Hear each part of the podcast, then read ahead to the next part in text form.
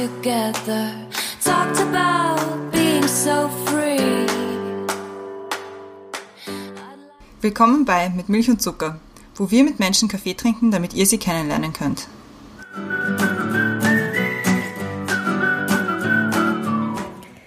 Hallo und willkommen bei einer neuen Folge mit Milch und Zucker. Mein Name ist Sophia und ich bin Gründerin des feministischen Vereins Viva la Vulva. Ich darf heute eine Takeover-Folge von Viva la Vulva einmoderieren. Und zwar hatten wir vor ein paar Wochen eine Diskussion im Fett und Zucker, passenderweise mit dem Titel Pages and Ages of Feminism. Und diskutiert wurden bei dieser Diskussion zwei Bücher. Das eine, warum ich keine Feministin bin, ein feministisches Manifest. Und das andere, Sheroes, neue Heldinnen braucht das Land. Ziel der Diskussion war eine Auseinandersetzung mit verschiedenen Generationen von Feministinnen. Es gibt zahlreiche Vereine, Netzwerke, Bücher und sehr viel Elan. Und wir haben heiß diskutiert und uns darüber unterhalten, was eigentlich neuer Feminismus bedeutet, ob es denn überhaupt sowas wie einen neuen Feminismus gibt und was eigentlich die Ziele des feministischen Kämpfens sein sollten. Und ich wünsche euch jetzt sehr viel Spaß. Willkommen bei der Diskussion.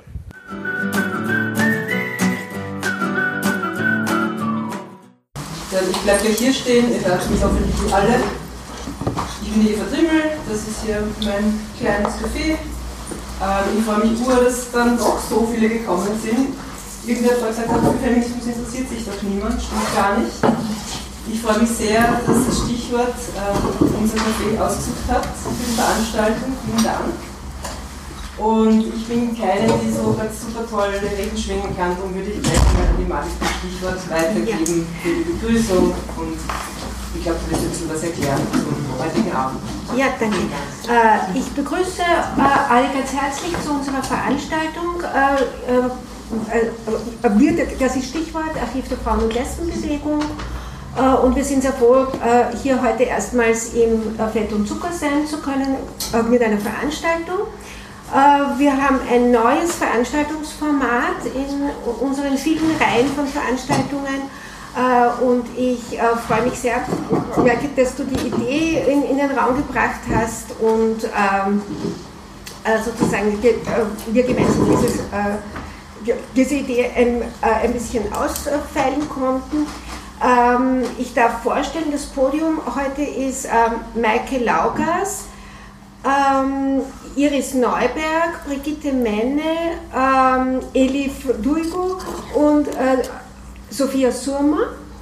Und äh, ja, ich gebe dann gleich weiter an Maike, die uns mehr zu der Veranstaltung heute sagen wird oder einfach mal ähm, einstimmen wird und ja, vom Stichwort liegen hinten auf diesem Infotischchen auch noch Folder, Zeitschriften und so weiter. Ja, vielen herzlichen Dank an Liv und Margit für die Begrüßung. Herzlich willkommen bei der Veranstaltung. Ich habe sie jetzt mal fürs Erste genannt, Pages and Ages, und habe mir gedacht, das klingt, äh, mir ist noch nie aufgefallen, dass in Ages mit Alter, aber auch Jahrhundert oder Ewigkeiten auch de facto Bücher drinstecken mit Pages. Und insofern hat mir das mal gefallen, so als Titel, äh, um über die Ewigkeiten des Feminismus äh, und Büchern zu sprechen. Ähm, es freut mich, dass das Stichwort auch das hostet und bedanke mich auch dafür. Also mein Name ist Maike Laugers gerne in der ganzen Diskussion, die von Anfang an offen ist, ähm, immer mit Du anzusprechen. Ähm, ich bin als Moderatorin angekündigt. Das haben wir aber in der Vorbereitung anders dann entschieden. Also wir werden alle gemeinsam moderieren bzw. bei Bedarf.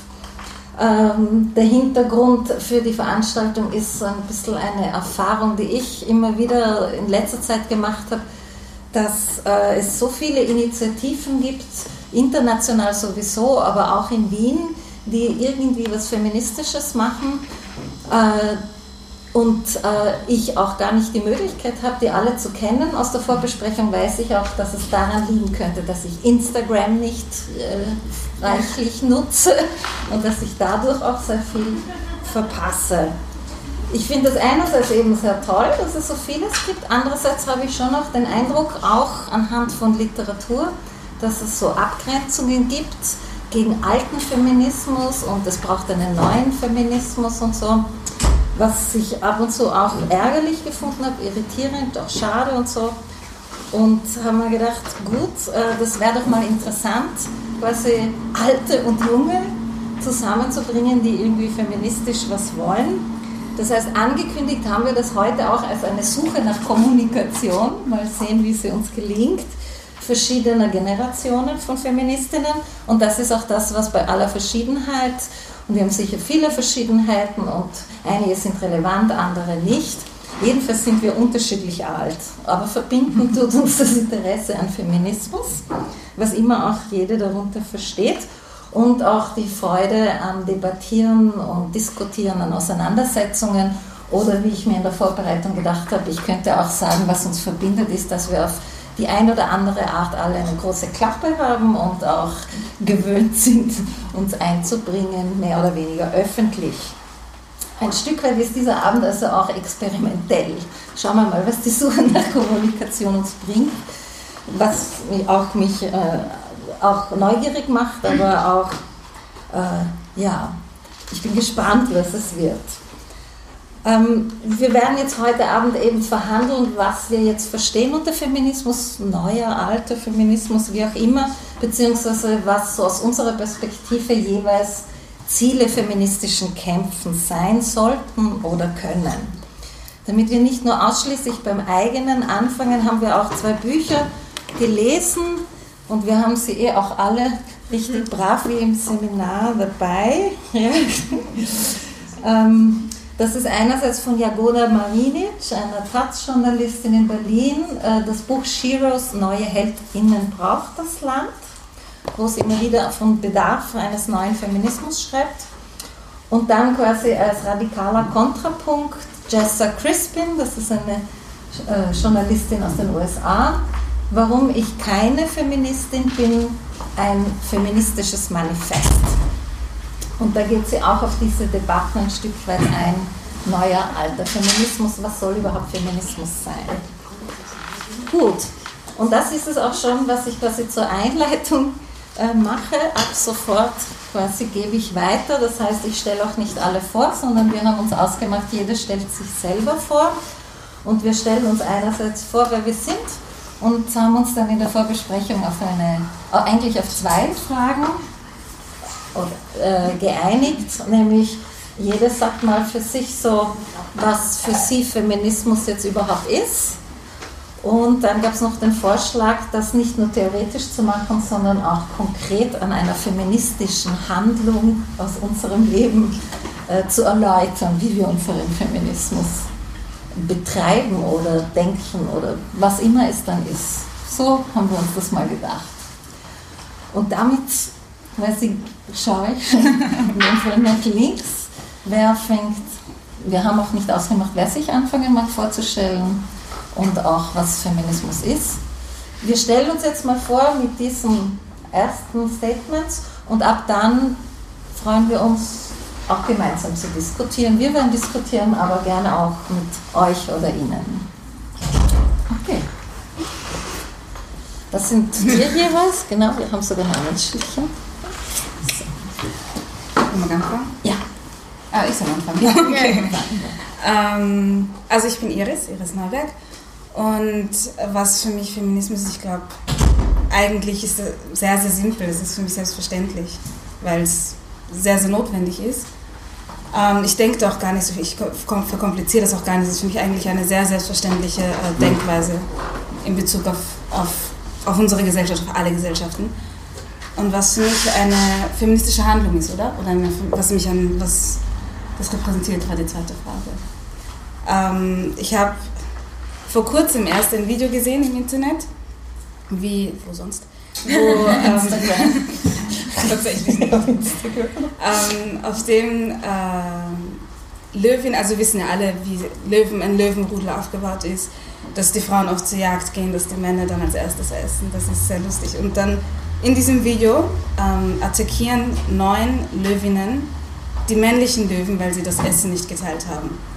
Und normalerweise war das immer klar, die Frauen gehen das jagen, die Männer essen, aber dieses Mal hatten sich die Löwinnen gesagt, das geht nicht mehr, das ist zu viel und haben diesen Löwen brutal attackiert. Das ist wirklich ein ekelhaftes Video. Aber es hat mir sehr gefallen und sehr imponiert und war für mich eigentlich sehr stellvertretend, wo ich mir denke, genau das ist es. Ich, hab, ich will nichts anderes als meinen Anteil von meiner Beute, weil ich bin hungrig und ich bin eine Löwin und das war das, was ich mir dabei gedacht habe. Okay. Also ich vertrete mehr die Ages. Äh, ich bin äh, ein Mischwesen. Das heißt, ich wohne jetzt seit zehn Jahren in Wien, vorher am Land, vorher wieder in der Stadt und wieder am Land. Also ich bin nomalisiert an, an, an diesen Positionen. Äh, meine, meine feministische Geschichte ist die, dass ich vor 30 Jahren mit anderen Frauen zusammen den Frauentreffpunkt Rohrbach gegründet habe. Wir haben heuer das 30-jährige Jubiläum gefeiert, Rohrbach im Mühlviertel.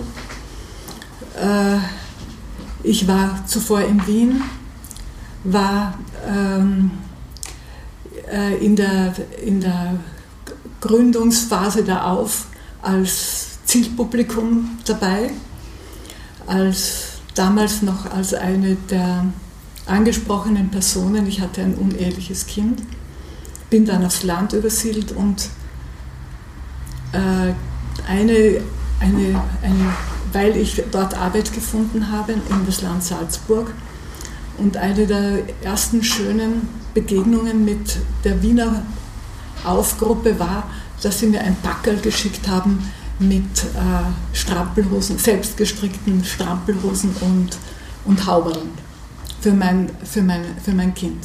Ja. Also das gibt es, glaube ich, heute auch nicht mehr. Es war wirklich eine schöne Erfahrung. Äh, ich möchte jetzt nicht, ich möchte jetzt nicht dazwischen nichts mehr erzählen, sondern nur ein Statement ablegen, das meine Nachbarin fotografiert hat aus, aus Wien. Das möchte ich herumreichen, weil ich es sehr schön finde. Das ist für mich ein, ein, eine, eine feministische Position in der Stadt, ein, ein, ein Blumenwagen, ein, ein Pflanzenwagen äh, mit, mit einer spanischen Aufschrift. Ich kann zwar nicht Spanisch, aber das kann ich lesen. Ni la tierra ni las mujeres somos territorio de conquista. Also dass weder die Erde noch wir Frauen sind ein Territorium der Conquista, also der Eroberung. Und das hat meine Nachbarin fotografiert. Ich wohne in einem Frauenwohnprojekt in Donaustadt und da ist es lange auf unserem Brett gehangen und ich möchte das jetzt herumreichen. Okay, hi, ich bin Ele. Ähm, ich bin Poetry Slammerin und ich habe im Jahr 2016 den Redewettbewerb Sex Multi gewonnen, wo ich mich zum ersten Mal mit Feminismus und Gleichberechtigung der Geschlechter irgendwie beschäftigt habe, ich habe bei meiner Oma geschrieben, die mit 13 Jahren verheiratet wurde und ich habe erzählt, dass es äh, weltweit immer noch teilweise in manchen Ländern so ist. Und ja, Feminismus ist für mich einfach die Gleichstellung bzw. Gerechtigkeit zwischen Personen aller Geschlechter, egal woher sie kommen, egal welche Klasse sie angehören, egal welche sexuelle Orientierung sie haben. Und äh, als wir gesagt haben, äh, dass wir uns ein, eine feministische Handlung überlegen sollen, habe ich dann etwas Persönliches gedacht und ich war so, okay, ähm, hm. Äh, und mir ist, ich habe das genommen, was mir als erstes eingefallen ist. Ich habe letztens die äh, Petition von Aufstehen unterschrieben für äh, die Senkung von Tamponsteuern, was man auch, was ihr auch machen könnt, wenn ihr das wollt. Es ist nämlich so, dass das in Deutschland ähm, vor ein paar Wochen ges gesenkt wurde und das will man jetzt in Österreich auch, weil äh, Binden und Tampons äh, lustigerweise, absurderweise ähm, mehr besteuert sind als Opernbesuche und Tampons und Binden sind aber kein Luxusgut. Das brauchen einfach Frauen einmal im Monat und ja, das ist mir eingefallen. Das ist eine politische Beteiligung. Ja, hallo, äh, Sophia Surmann. Ich bin vom Verein Viva la Vulva und ähm, um das jetzt so ein bisschen auszuholen, was Feminismus äh, für mich bedeutet, würde ich eigentlich gern ein bisschen so darüber erzählen, wie wir den Verein eigentlich gegründet haben. Also ich bin Gründerin von einer feministischen Initiative, äh, genauso wie du. Aber unsere feministische Initiative ist jetzt gerade ein Jahr alt geworden. Also wir haben jetzt das erste Jahr hinter uns, was äh, recht spannend für uns war. Und ähm, wir waren eigentlich eine Gruppe von Mädels, die einfach gemeinsam auf Urlaub war. Und ähm, an einem Abend sind wir dann zusammengesessen und haben dann über Themen diskutiert, die wir, obwohl wir schon länger in dieser Mädelsgruppe befreundet waren, nie wirklich so offen miteinander diskutiert haben, wie zum Beispiel ähm, das Thema Menstruation, Selbstbefriedigung, die eigene Vulva, wie schaut das da unten aus, fühlt man sich irgendwie komisch. Und ähm, wir waren dann alle sehr, sehr motiviert, wir haben da Sachen niedergeschrieben in quasi einem feministischen Manifest und haben gesagt, ja, bald gründen wir unsere eigene Initiative und dann machen wir das. Und wie das halt so mit, diesen großen Plänen so ist, ist dann der nächste Tag gekommen und wir waren so, okay, jetzt haben wir ein bisschen übertrieben, wir müssen nicht gleich äh, die Welt verändern. Und dann hat, ist diese, also diese Lust, die wir da gehabt haben, sowas zu verändern, eine Zeit lang geruht. Ähm, mit, dieser, mit der Geschichte von der Sigi Maurer ist das aber alles bei uns wieder ein bisschen so entfacht, weil es eben genau irgendwie dieses Thema war, dass ähm, äh, die Nachrichten, die da von diesen ähm, Ladenbesitzer verschickt wurden, wirklich unterste Schublade sind wir uns da alle ein bisschen so in dem Ganzen wiedergefunden haben. Und dann haben wir telefoniert und sagen, wir, jetzt, jetzt ist eigentlich die Zeit, dass wir was machen. Und ähm, dann haben wir eben Viva la Vulva gegründet. Ähm, was für mich eine feministische Aktion ist, also das erst, als erster habe ich gedacht, äh, automatisch eben durch den Zugang, den wir haben, Viva la Vulva, ein feministischer Akt ist zum Beispiel, sich selbst im Spiegel anzuschauen. Viele Frauen wissen gar nicht, wie sie da unten ausschauen und haben das vielleicht auch noch nie gemacht und das ist für mich so, wo ich auch für mich sage, wo ich das zum ersten Mal ge gemacht habe, das, das war irgendwie komisch und war für mich schon so was, wo, wo sie halt Feminismus für mich wirklich, wo ich es am eigenen Körper quasi gespürt habe und, und gewusst habe, okay, es geht da um mich und meinen Körper, aber auch um die, um die Körper von Menschen, äh, die nicht frei und selbstbestimmt leben können, die sexualisiert werden, die vielleicht nicht der Norm entsprechen. Und ähm, ja, in dem Sinne würde ich sagen, das ist für mich ein feministischer Akt gewesen. Okay, ja, ich heiße Maike Lauges eben. Ich habe so mehrere Standbeine beruflich, bin in erster Linie selbstständig, aber ich lehre auch an den Gender Studies an der Uni Wien.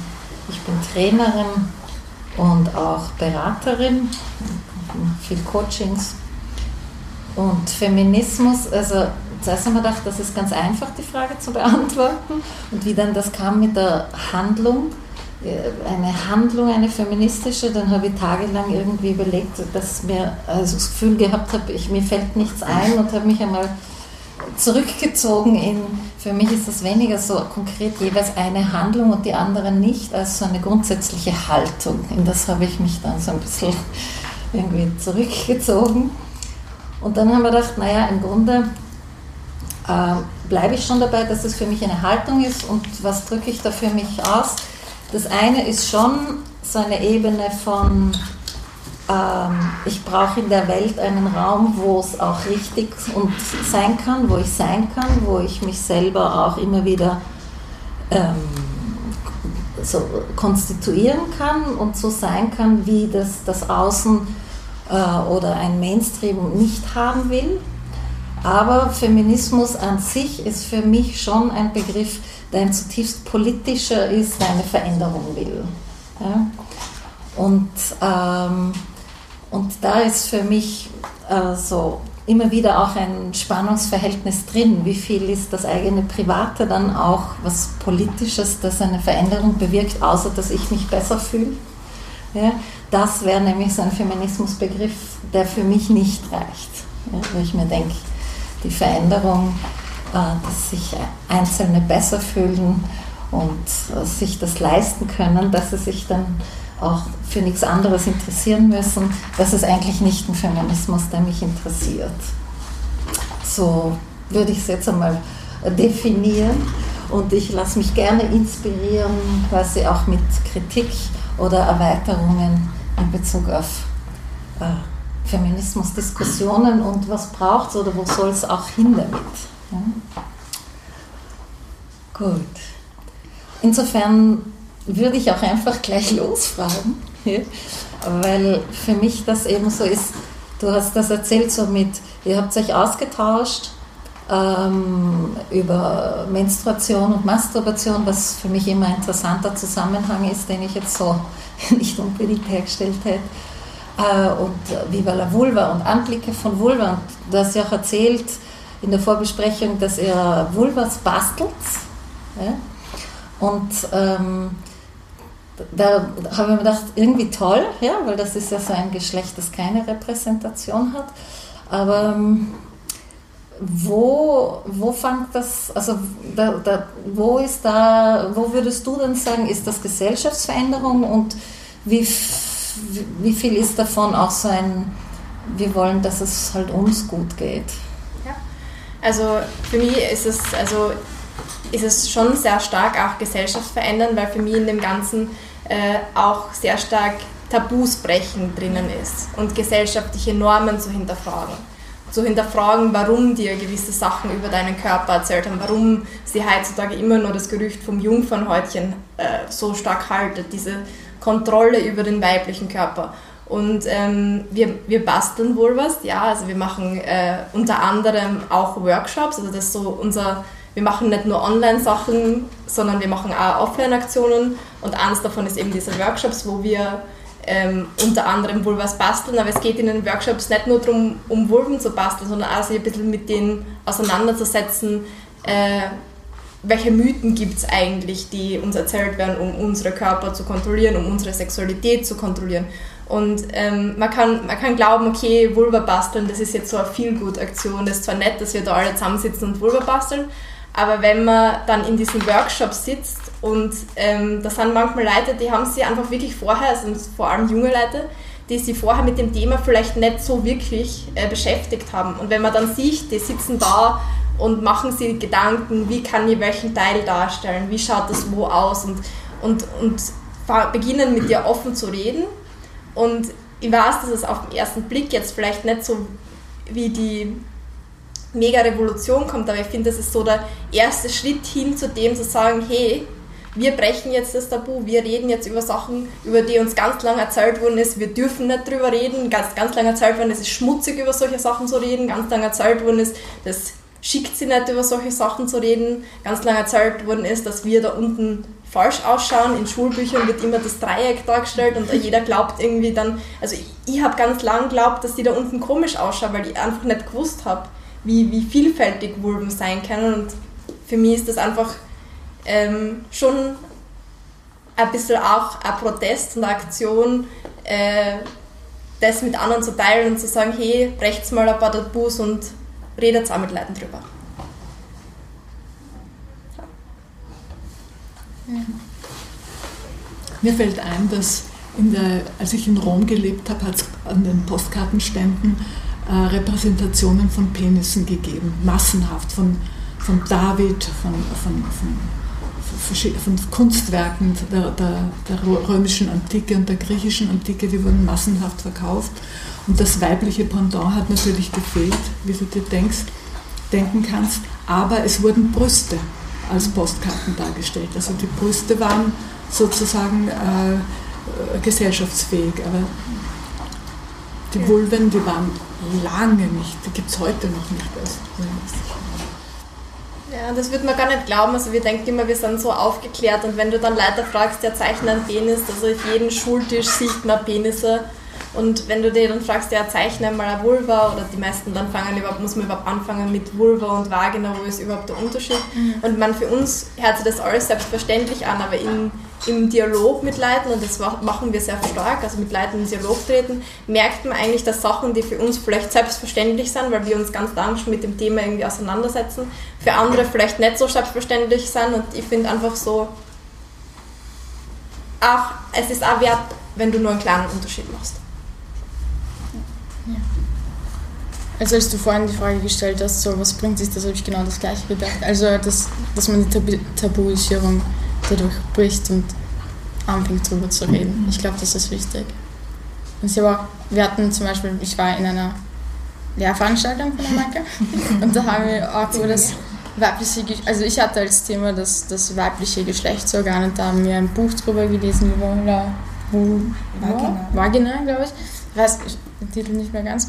Aber da habe ich auch sehr viel über das, über mein Geschlechtsorgan gelernt, das ich nicht gewusst habe, wo ich mir gedacht habe, okay, warum weiß ich das eigentlich nicht? Ähm, und wir haben uns auch Schulbücher angeschaut, wie das weibliche Geschlechtsteil dort abgebildet ist und das ist auch teilweise sehr falsch, weil da gibt es einfach einen Strich, da steht Vagina und der Strich geht aber zu Vulva. Ja. Und das ist, ja. Ja. Also gut, dass ihr das macht. Danke. Ich frage jetzt einfach dich mal, du hast davor gesagt, du bist eine Löwin und du willst eine Mann sein. ja. Fürs Drama, so für Fürs Drama, okay. Und welchen Anteil kriegst du, oder kriegst du einen Anteil von dem, was du dir hoffst mit also ich habe auch gesehen, es gibt, ich, auf Facebook bin ich ja schon, wenn auch auf Instagram nicht, äh, habe ich ja gesehen, jetzt auch Vulva-Kekse gebacken. Ja. ja. Ist das quasi ein Anteil für die Löwin? Ja, nein, ja. Ich glaube, es geht um, wie ich schon gesagt habe, um Selbstverständlichkeit. Es geht darum, dass in einer idealen, super utopischen Welt ist das alles gar kein Thema. Ob wir, äh, weil zum Beispiel Vagina Kekse, wir lachen darüber, wie viele äh, Gummibärlis haben gegessen, die in Form von einem Penis waren. Und ja. Es ist einfach, diese Selbstverständlichkeit ist, diese, ist nicht gegeben. Und ich glaube, das ist das, was, ähm, was ich als mein Anteil sehe, dass ich Dinge so selbstverständlich machen kann, dass jeder Mensch Dinge selbstverständlich machen kann, wie andere Dinge, die uns selbstverständlich vorkommen, die aber nicht, dies nicht sein sollten. Ich, in einem Satz würde ich das so zusammenfassen, als mein Anteil, mein Anteil an der Selbstverständlichkeit, wenn, es, wenn das Sinn ergibt. Mhm. Mhm. Äh,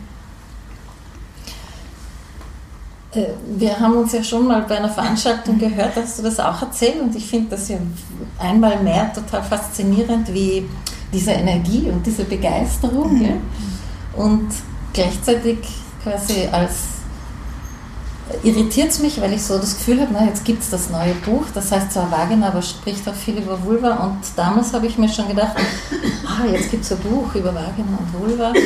Was habe ich da eigentlich gelesen vor 30 Jahren? Das war ja genau dasselbe. Ja? Und ich frage jetzt die Brigitte, ähm, ist dir ja auch nicht unbekannt. Nein, das hat immer wieder Diskussionen und die, die damals hat es geheißen, damals hat es Bücher gegeben, die haben gelautet Die Möse. Ja. Ja. Also ich kann mich noch gut erinnern, das war auch so ein Skandal, die Möse. Ja. Mhm. Und das habe ich jetzt mitgenommen und in Donaustadt in unsere Bibliothek gestellt.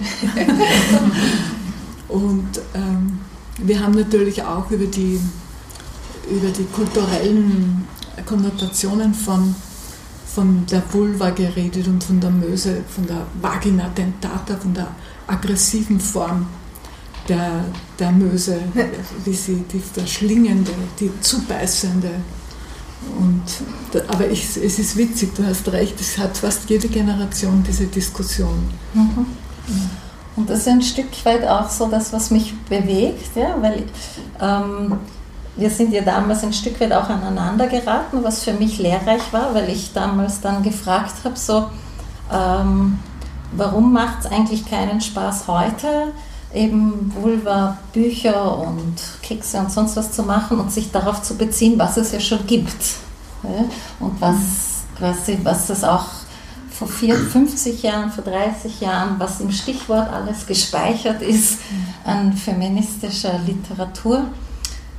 Und damals, äh, zuerst habe ich es konstruktiv gemacht, dann war ich verärgert, dann war es nicht mehr so konstruktiv. habe ich gefragt, warum also so, irgendwie ist es ja interessant ja, und, und lehrreich und toll, aber irgendwie ist es interessant, solange es scheinbar neu ist. Oder kämen ihr auf die Idee, quasi zu schauen, was gibt es dazu schon, quasi wenn es 30 Jahre alt ist? Also ich, also ich glaube, dass es äh, nicht so ist, dass wir sagen, eh alles was alt ist, das interessiert uns nicht, Es ist nur einfach, also wie wir als Viva la Vulva, also wir, wir haben ein, ein Forum, da featuren wir halt so Gastbeiträge und es geht schon sehr auch darum, dass Leute wie du und ich halt die Gelegenheit kriegen, auch selbst Sachen zu schreiben über ihren Alltag. Wo, wo ist der Feminismus in meinem Alltag für mich und, und, und, und, und irgendwie ein bisschen so auf der persönlichen Ebene einfach im Internet zu erzählen, ähm, was einen irgendwie feministisch bewegt, was einem, wo, wo einem das Private, wo das Private ins Politische kommt. Und ich glaube gar nicht, dass es so ist, dass wir sagen, äh, wir wissen auch nicht, dass es schon Sachen gibt. Aber es ist einfach das, dass wir Leuten im Alltag auch die Chance geben wollen, hey, du kannst auch was schreiben, hey, du, du findest bei uns die Plattform, wenn du die austauschen willst, wenn du Lust hast, deine Geschichte zu erzählen, dann erzähl sie. Und deine Geschichte ist jetzt nicht äh, irgendwie weniger wert, sondern du kannst da deinen Zugang irgendwie äh, auch erforschen. Ich glaube, ich finde, das ist immer ganz, ganz nett, wenn, wenn, wenn Leute, man merkt da dann, manche Leute setzen sich dann zum ersten Mal so mit dem Thema auseinander und du siehst halt im Schreibprozess, wie, das, wie, wie sie das für sie dann so formt, warum das dann doch nicht nur so ihr Privatleben ist, sondern warum das auch was Feministisches ist. Und ich glaube halt, es geht nicht darum, das Rad neu zu erfinden. Und es hat auch bei uns niemand den Anspruch zu sagen, hey, wir sind jetzt Viva la Vulva, wir sind die Ersten, die das machen. Überhaupt nicht, um das geht es nicht. Wir, Im Gegenteil, wir empfinden uns als Netzwerk auch, ähm, eben Verbindungen zu suchen mit Gleichgesinnten. Also wir haben ganz viel Kontakt, zum Beispiel mit der Erdbeerwoche, die das äh, Thema stark äh, thematisieren. Wir haben jetzt eine Aktion gemeinsam mit Aufstehen am Donnerstag um 9.30 Uhr vor dem Finanzamt, wo wir gegen die Dampfensteuer protestieren gehen. Wir haben ähm, ganz viel Kontakte mit verschiedenen Künstlerinnen, die Gloria Dimmel, die diese ähm, Vulva-Gipsabdrücke macht. Also es ist nicht so, dass wir sagen, hey, wir sind jetzt die alleinigen Besitzerinnen dieses Themas. Nein, es geht darum, Gleichgesinnte zu finden, sie auszutauschen und es geht nicht darum zu sagen, ja, irgendeinen, was ich nicht, Anspruch zu erheben, dass wir jetzt die Ersten wären, die das, so, die das machen, aber wir sind die Ersten, die es auf unsere Art und Weise machen, so wie jede Person die erste Person ist auf ihre eigene Art und Weise. Es ist eigentlich auch, ähm, unsere Art, das zu machen. Und äh, dafür steht Viva la Vulva ein bisschen, dass wir Leute in den Vordergrund holen, um ihre feministischen, politischen Geschichten, privaten Geschichten zu erzählen. Ja. Ja. Ich frage mich halt, ob das nicht irgendwann einmal stecken bleibt, wenn angesichts der globalen Probleme und angesichts der Klimakatastrophe, angesichts von Greta Thunberg, äh, frage ich mich, äh, wie, wie, wie gelingt es euch, das umzulegen auf eine, auf eine kollektive Präsenz der Vulva in, in, in unserer Gesellschaft? Also, also ich finde, das ist, das ist, ein, das ist ein, ein, cooler Punkt und ich finde, das ist so ein äh, Ding, natürlich, wir alleine werden das nicht äh, schaffen können und das ist, wie, wie du auch sagst, so das Thema hat es schon ganz lange Zeit gegeben, wir haben schon äh, damals äh, die Möse und so und das, das zeigt einfach, dass es noch nicht, also wenn wir jetzt noch immer das thematisieren, wenn noch immer so viele Tabus herrschen, dann heißt das einfach, dass wir noch ganz lang weiterkämpfen müssen, bis es soweit ist, dass die Vulva ihren Platz in der Gesellschaft hat, enttabuisiert und entsexualisiert und auch, ja, das, ja. Also was mir jetzt so einfällt, ist das Verhältnis von Geschichten und Geschichte. Also, weil diese Frage gibt es ja, es geht darum, dass die jeweiligen Schreiberinnen, Erzählerinnen, Bloggerinnen ihre eigene Geschichte erzählen, aber die ist eben auch nicht im Moment, sondern und in welchem Verhältnis steht das zu einer Geschichte, einer feministischen Geschichte? Und warum wird das ein bisschen gegeneinander ausgespielt und nicht vielmehr irgendwie produktiv gemacht? Also ich bin sofort bei dir, dass es nicht darum geht, das allererste Mal irgendwas entdeckt zu haben. Aber wenn es um einen politischen Kampf geht, dann stelle ich mir die Frage, einerseits schreibe ich mich in eine Traditionslinie ein, nehme ich mir vielleicht bestimmte Taktiken her, die schon mal erfolgreich waren. Natürlich gibt es neue Medien, gibt es neue Möglichkeiten der Kommunikation und auch weniger einförmige. Aber ähnlich wie im Poetry Slam oder wo auch immer ich schreibe, und eine Geschichte erzähle, stelle ich mir die Frage nach diesem Verhältnis. von Geschichte und persönlichen Geschichten. Ja, also ich finde, das ist eh voll wichtig und ich habe das eigentlich nie so, also bis zu unserer Auseinandersetzung, nennen wir es jetzt mal, nie so gesehen, dass wir irgendwie da äh, jemanden auf die Füße getreten. Also das war irgendwie mein, in, meiner, in meinem Kopf auch gar nicht so da, dass, ähm, dass ich da Thema gegen irgendwas anderes ausspüle. Es war einfach nur in dem Moment die Art, wie wir es gemacht haben. Also wir haben eh das letzte Mal, wir haben uns schon vorher schon mal getroffen und so diskutiert und, und eigentlich so darüber diskutiert, wo wir unsere feministischen, ähm, feministischen Einstellungen herhaben. Und also für mich persönlich ist halt das Internet und, und Facebook und Instagram so abgedroschen sei ist. Ähm, es gibt dort viele coole Sachen, das ist dort, wo ich Sachen sehe und ähm, es ist jetzt nicht so, dass ich sage, weiß ich nicht, jeder muss auf Facebook sein, jeder muss auf Instagram sein, aber halt irgendwie zu sagen, ja, ähm, wieso habe ich mich nicht bei einer anderen Initiative äh, engagiert? Weil sie für mich nicht im ersten Moment da war und, und vielleicht auch nicht in der Form, in der es Viva la Vulva jetzt ist. Weil in, in, es gibt schon ganz viele coole feministische Projekte in Wien, also wenn man zum Beispiel anschaut, Frauenvolksbegehren, Sorority, aber so sowas wie Viva la Vulva, das so das Private als politisches thematisiert, habe ich zu dieser Zeit nicht anders gekannt. Und dann ist das so entstanden, aber nicht, weil ich was anderes absichtlich ausgeschlossen hätte, weil ich gesagt habe, das ist Art und interessiert mich nicht. Es gibt noch wen? Sollte ich nur fragen, folgte von euch? Ja. Ja, also wenn es um, ja? um zwei Bücher geht, das ein, und beides um das gleiche Thema mit dem Geschlechtsorgan.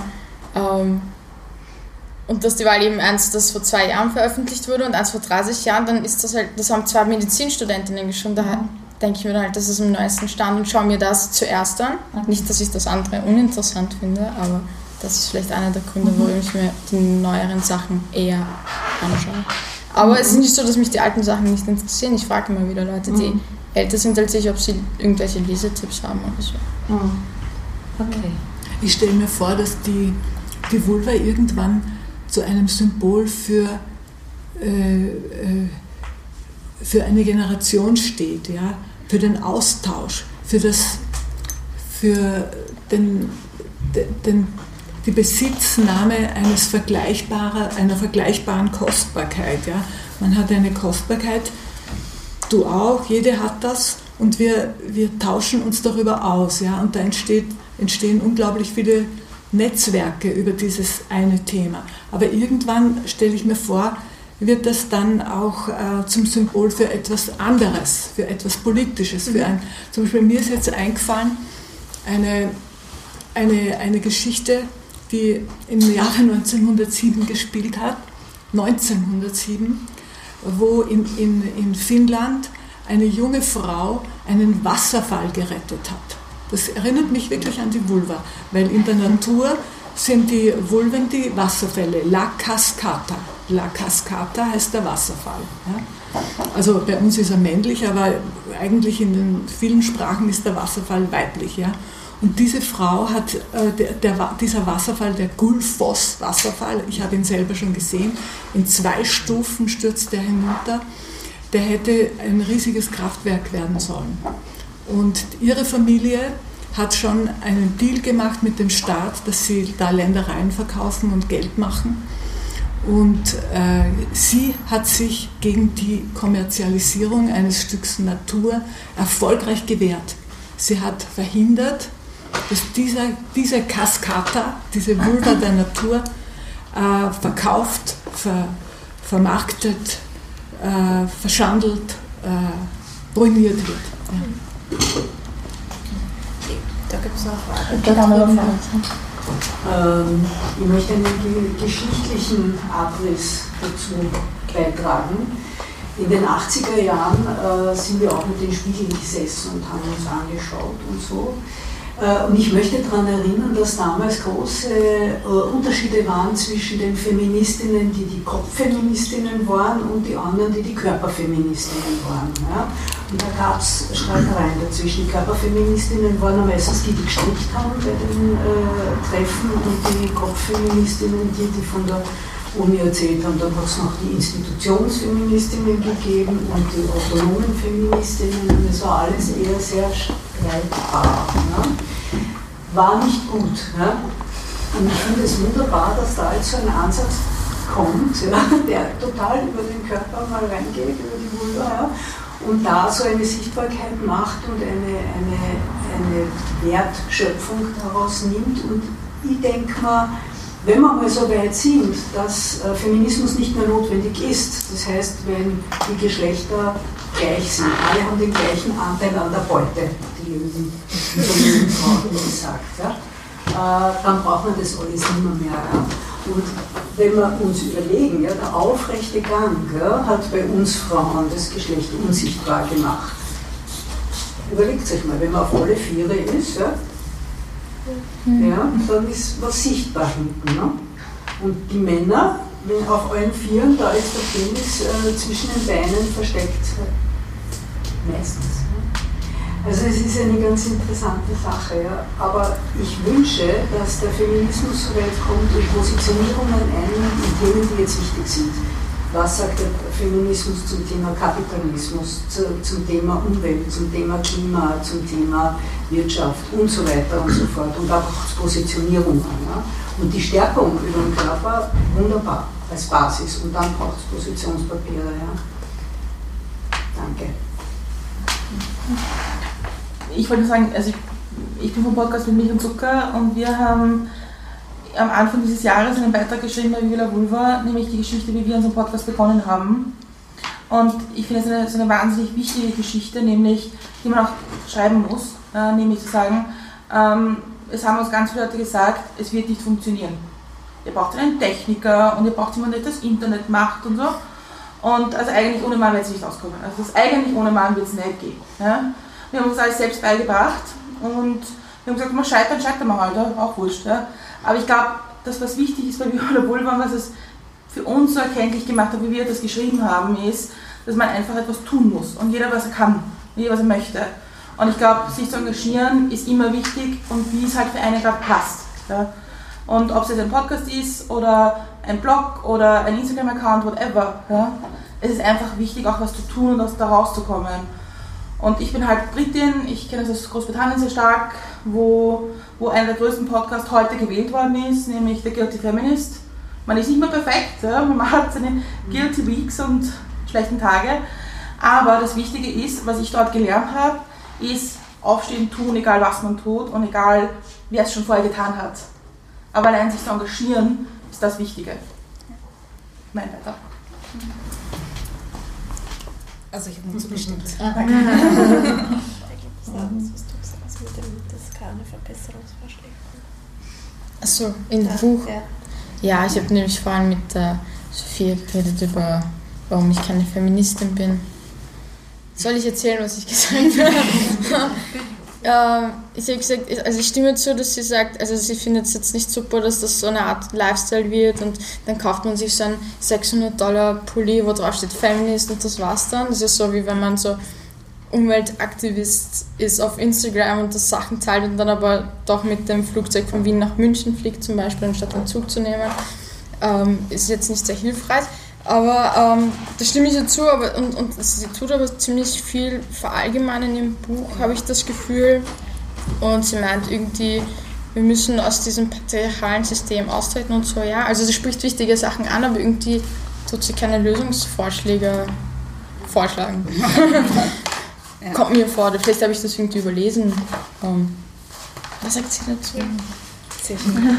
Es, es, hat mir nur an das erinnert, also dieses was tun, also es ist irgendwie auch für mich immer so, dass also sie liest das und ich verstehe auch, also dass Kritik ur, ur wichtig ist. Ähm, aber halt auch dieses, dieses, was passiert nach der Kritik? Wo, wo setzen wir Sachen wirklich dann in Bewegung? Wo, wo, wo, wo passiert danach was? Und, und was kann man tun? Also es ist irgendwie so die Suche nach dem, dem, dem was, was nach der Kritik kommt, was dann wirklich Sachen verbessert. Ich meine, ja, Kritik verbessert auch was, aber es ist halt irgendwie, finde ich, also für mich auch ist ähnlich, deswegen sage ich es halt, also nur kritisieren nicht genug. Ich fand das Buch auch allgemein, also ich habe ja äh, zuerst Shiros und dann das andere, das äh, Warum ich keine Feministin bin gelesen.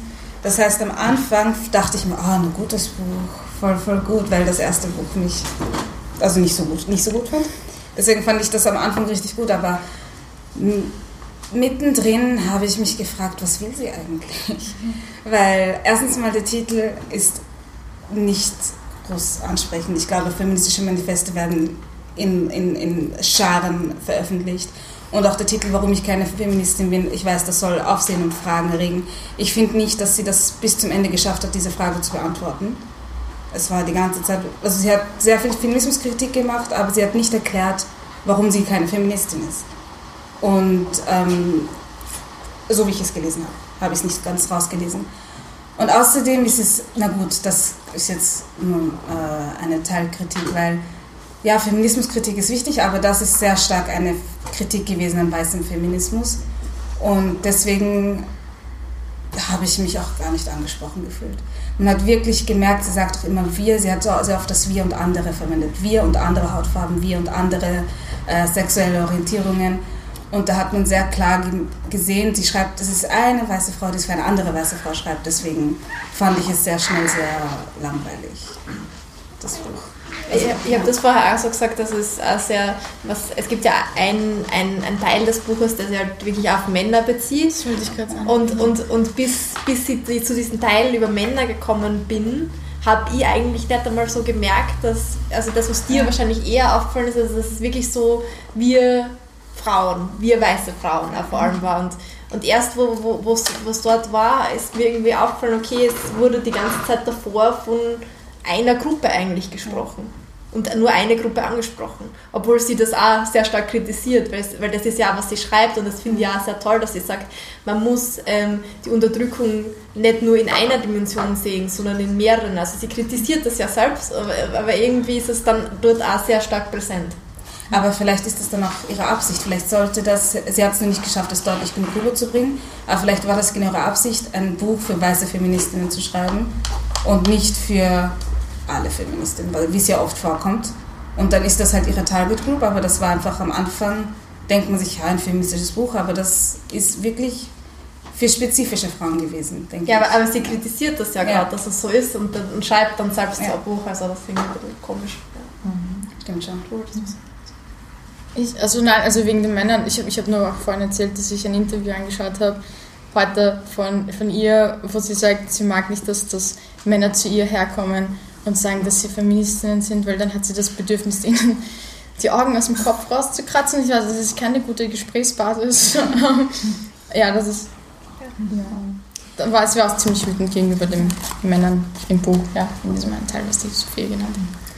Ich verstehe auch nicht, warum nicht unbedingt sie, aber viele so viel Wert auf dieses Wort Feministin legen. Also dieses Ich bin Feministin oder ich bin keine Feministin. Ich sehe das eher als Fremdbezeichnung. Ich habe mich nie selbst so bezeichnet, weil manchmal ist es eine Beleidigung und die nächste Person meint es dann als Kompliment. Dann sagst du irgendwas und dann, ach, du bist doch keine Feministin, weil ist das jetzt ein Kompliment, eine Beleidigung, ich kann damit nichts anfangen. Deswegen finde ich, dieser Begriff ist einfach viel zu überdiskutiert. Deswegen fand ich auch von vornherein nicht, warum sie jetzt gleich ein Buch darüber schreiben muss, warum ich keine Feministin bin. Ich fand der Begriff, dass wir beschäftigen uns so sehr damit, ich bin eine Feministin, du bist keine Feministin, du trägst zwar das T-Shirt, aber du darfst dich nicht so das ist nur Zeitverschwendung. Also nicht nur Zeitverschwendung, das ist jetzt ein bisschen übertrieben gesagt, aber es nimmt viel Zeit in Anspruch, die wir ähm, auch nach außen richten können. Und so, so wichtig Selbstkritik auch ist, finde ich, wenn wir so mit dem Finger herumzeigen und jemanden mit, als Feministin Kompliment, ein Kompliment machen oder es beleidigen, sollte, also deswegen fand ich das, dass sie das Buch darüber geschrieben hat und dann im Endeffekt für mich, für mich die Frage nicht mal beantwortet hat, ein bisschen zu viel. Also ja, zu viel ist jetzt auch dumm gesagt, aber mhm. wenig nachvollziehbar.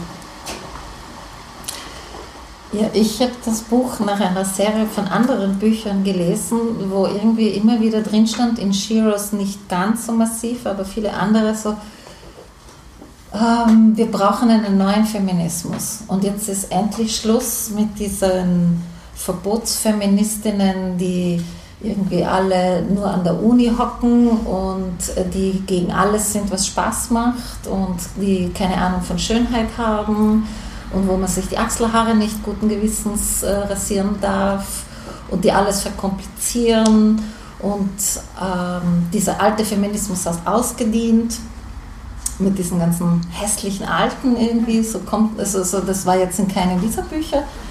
Und dann habe ich Jessa Crispin gelesen und im ersten Moment, ja, für den ersten Moment muss ich sagen, war das ausgesprochen erholsam, ja, weil sie da irgendwie ausfährt mit einer absolut undiplomatischen, radikalen Watschen eigentlich, dass sie sagt, Mädels, ja, also, ja, ähm, das ist doch, also das kann es ja nicht sein, dass Feminismus ist, dass ich mir mit gutem Gewissen die äh, Beinhaare rasieren darf. Das, also was ist daran jetzt feministisch? Ja? Und sie ist sehr radikal und, und sie sagt ja auch, solange Feminismus quasi das ist, ja, dass äh, ich will guten Gewissens herumfliegen dürfen und äh, teure T-Shirts kaufen und mich nicht drum scheren, wer die produziert, unter welchen Bedingungen, was es für andere Ungerechtigkeitsverhältnisse gibt, die damit verwoben sind.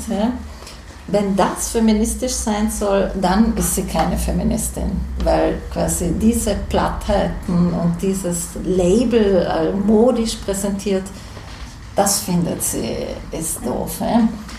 Ähm, beim Lesen habe ich mir schon auch gedacht, so, man, es sind, was das sind, wie viele Seiten es sind? Also 147. 147 wird es dann schon auch ein bisschen ermüdet, das finde ich auch.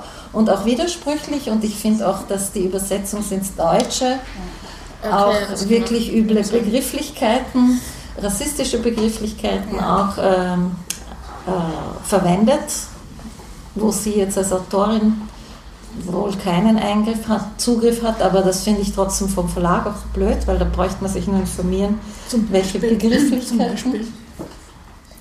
Äh, zum Beispiel schreibt sie immer farbiger. Ja. Mhm. Ja, das finde ich einen unmöglichen Begriff. Ja. Gibt es äh, klare Positionierungen als Schwarze, People of Color? Ja. Also zum Beispiel, das wäre nicht so schwer gewesen zu recherchieren, wenn man sich mit dem Thema schon beschäftigt. Ja. Und da fand ich es total erholsam, ja, dass zuerst mal gesagt hat, hallo. Ja, also, und dass sie dann auch immer wieder sagt, ähm, äh, man kann ja auch die alten Anarchistinnen lesen ja, und, und muss nicht alles neu erfinden und diese Nabelschau, was, was daran ist politisch oder ich fand ja die Formulierung von dir, Brigitte, davor ganz interessant mit, wie kommen wir zu einer kollektiven Präsenz der Vulva. Also nicht also so, wobei ich eben auch finde, diese Selbstermächtigung, das positiv Umbesetzen, sich auch befreien von dieser Selbstverachtung, aber auch diesem verächtlichen Blick auf Vulva, ja, ähm, den finde ich ja wichtig. Ja, das, also das ist wirklich nicht in Abrede zu stellen. Ähm, es gibt vieles, was ich auch dann, also ich finde, es ist ein Manifest, es ist kein elaborierter Arbeit, sondern es ist ein wütendes Dom, dieser Text, mhm. ja, ähm, der aus einer gewissen Perspektive geschrieben ist, die nicht reflektiert und auch nicht dargelegt ist. Ja. Und das ist tatsächlich ein, mit diesem Wir und Ihr und noch dazu im Deutschen ist es mit großem I, also das You wurde zu einem Sie, also groß geschriebenen Ihr oder Sie statt Du mhm. auch noch. Also das sind schon noch Übersetzungs- Probleme, wo sie halt aufrütteln will. Ja, so habe ich äh, sehe ich es als Manifest halt radikal, aber nicht radikal genug, weil es die eigene Positioniertheit nicht mit einbezieht. Ne? Und, ähm, aber als solches fand ich es auch erholsam, muss ich sagen. Es ist am Anfang sehr gut, vor allem nach Shiros ist es am Anfang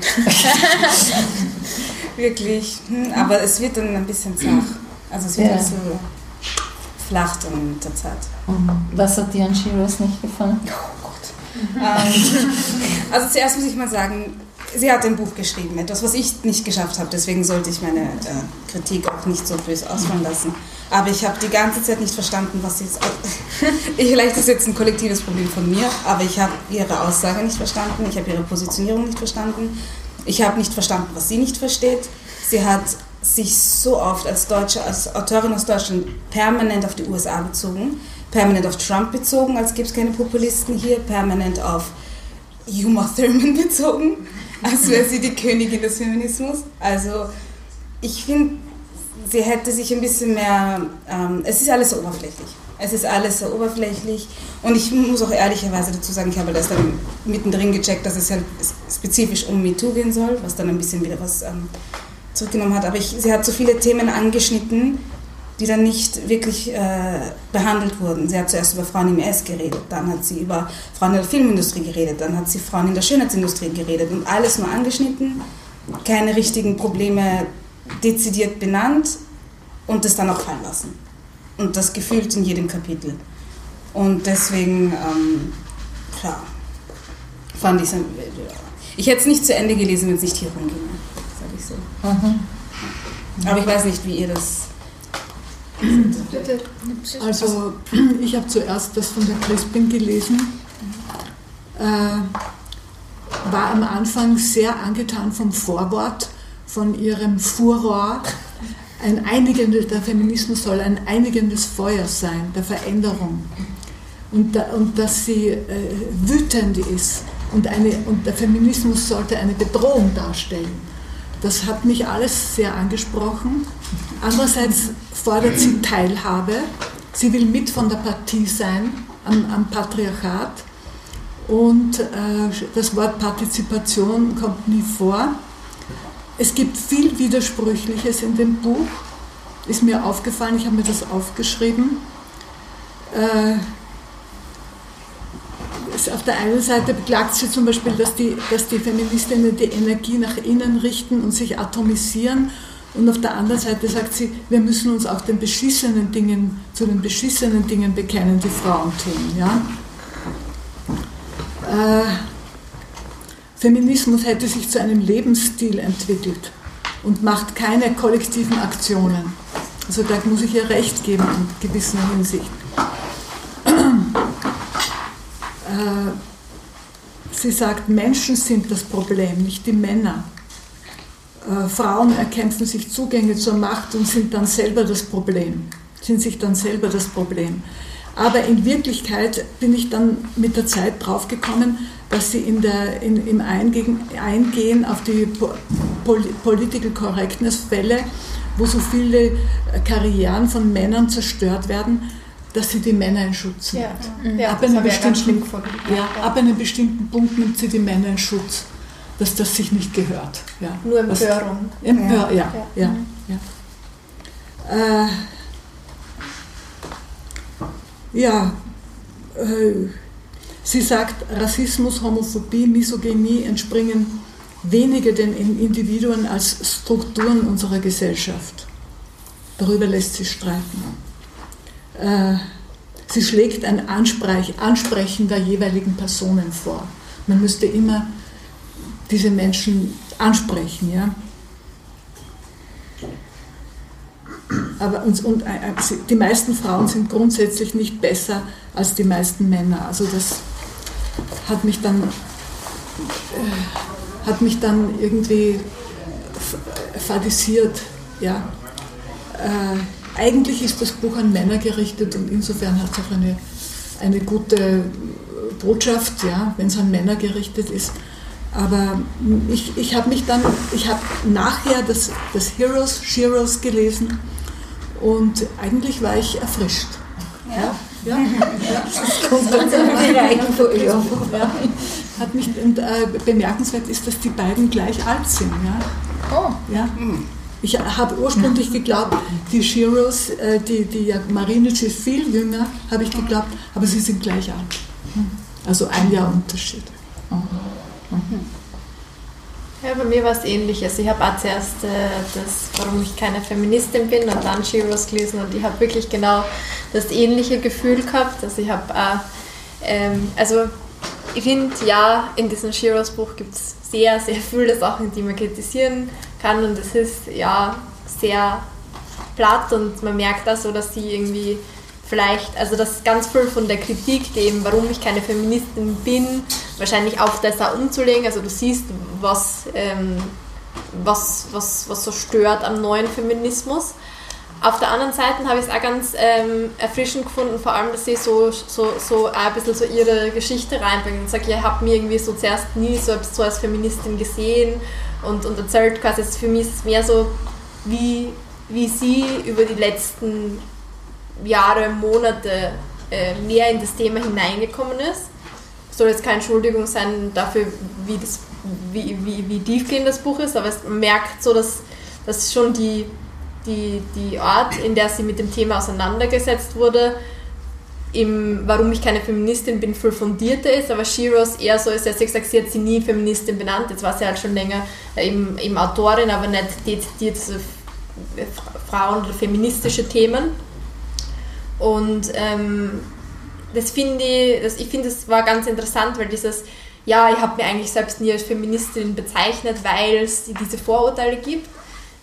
Irgendwie höre ich das ganz oft, ganz oft, ganz oft. Und, und das ist vor allem bei Frauen in unserem Alter ganz, ganz oft. Ich habe mich nie als Feministin bezeichnet, weil ich habe immer gedacht, Feministinnen sind so und so. Und ja, das mag zum, zum Kotzen heraushängen, dass wir immer noch sagen müssen, äh, oder dass wir so solche blöden Tabus äh, oder was ich nicht, alle Feministinnen sind Männerhasser oder solche Sachen, die, glaube ich, auch vor allem Männer über Feministinnen erzählen, äh, immer noch aufklären müssen. Aber es gibt ganz viele Leute, die ständig sagen, ja, äh, ich habe mich nie als Feministin bezeichnet, weil und dann kommt sowas. Und deswegen finde ich es auch wichtig, obwohl es ausgerutscht ist, immer noch zu sagen, ja, äh, du kannst auch Feministin sein, wenn du vielleicht nicht ähm, 100% dem Ideal entsprichst, dem das sie da beschreibt, weil wer ist das Ideal schon? Und das habe ich auch ein bisschen so irritierend gefunden, dass sie dann sagt, ja so, ähm, wenn ich Feministin bin und gewisse Aktionen mache, zum Beispiel meine Beine rasiere, dann wird auf einmal Beine rasieren Feministin, feministisch. Der neue Feminismus sagt, Beine rasieren ist feministisch. Na, das sagt ja niemand, aber es ist auch nicht, äh, du kannst auch Feministin sein, wenn du deine Beine rasierst. Genau um das geht's und, und, und ja, es ist dumm, dass man Leute sagen muss, ja, du kannst auch deine Beine rasieren und Feministin sein, aber das ist irgendwie so was Festgesessenes, dieses, das, was sie dir da ständig erzählen, was Feminismus ist und nicht, dass es die Leute davon abhält, sie mit einem Thema auseinanderzusetzen, das wahrscheinlich echt wichtig für sie ist. Und deswegen finde ich es auch wichtig, solche Sachen immer noch zu sagen, ja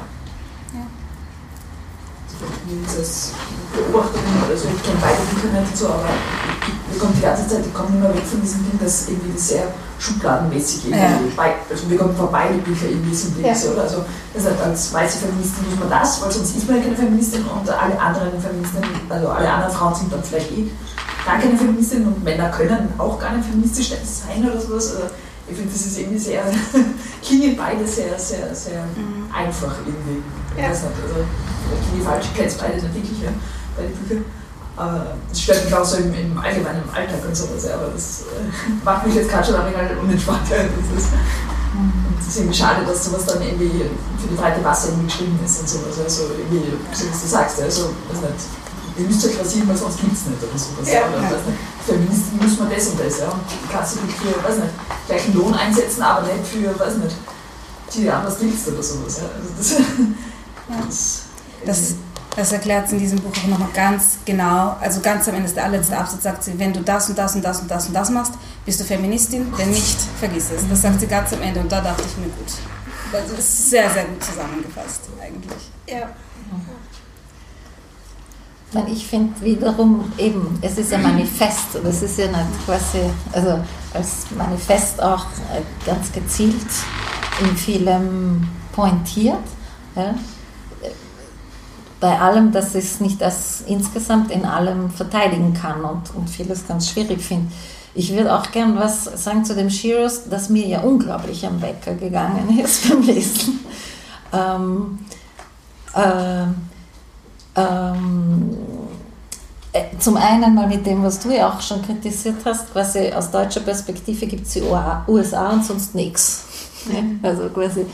Und das finde ich ist auch schon so ein ein Stück weit und dann auch immer dieses, wir brauchen einen neuen Feminismus, der, ja, weil der neue Feminismus, der ist viel besser als der alte. Ja, und da ist ja auch unglaublich viel Abwertung drin. Die ganze Zeit ist da ganz viel Abwertung drin.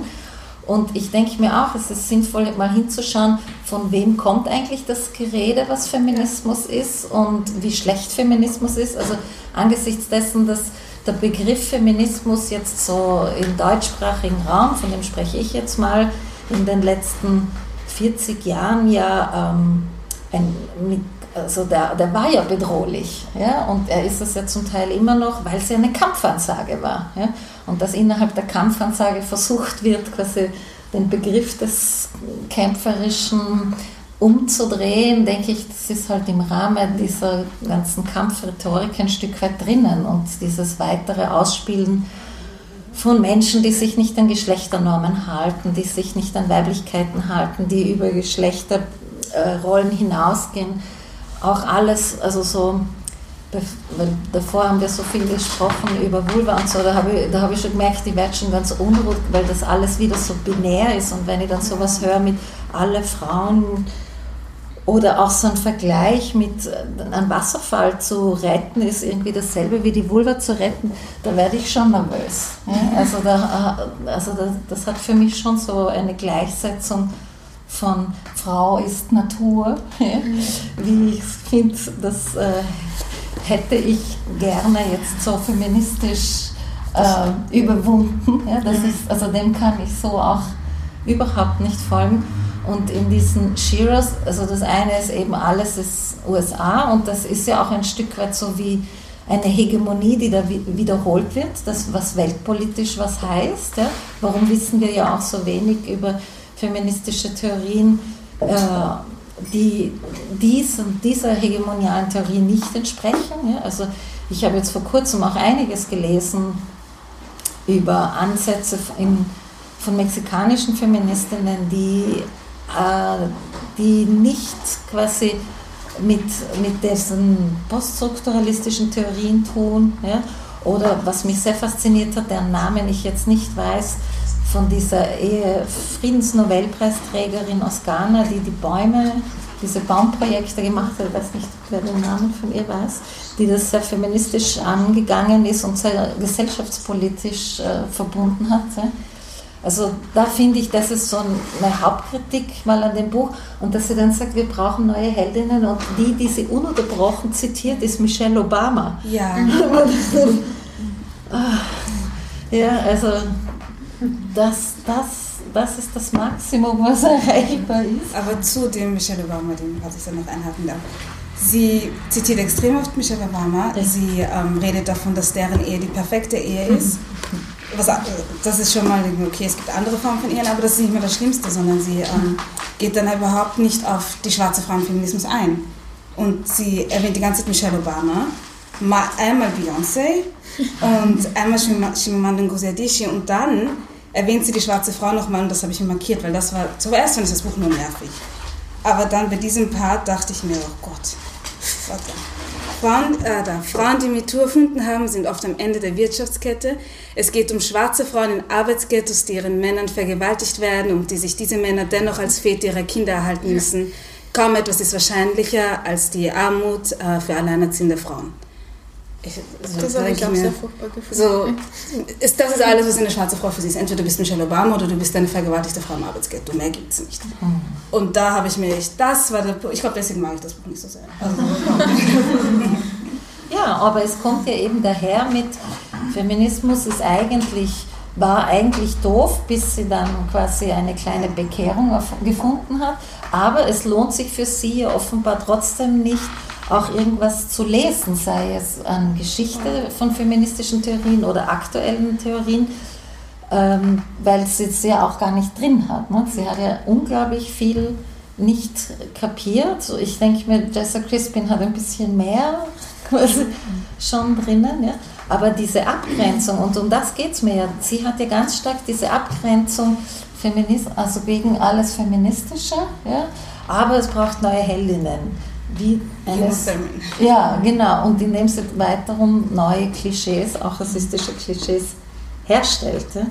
Und ähm, Und da haben wir mir gedacht, wie kann man das, also das ist immer noch so eben meine Frage, wie kann man tun, dass man irgendwie diesen Elan, ja, wie ich ihn von euch ja auch kenne, äh, so, ich hole mir jetzt meinen Anteil, weil ich bin hungrig ja, und, ähm, und wir, wir haben einfach gedacht, wir fangen an, oder du hast das ja auch gesagt, so Hauptsache irgendwas zu machen, aber wie wird das zu was Kollektivem?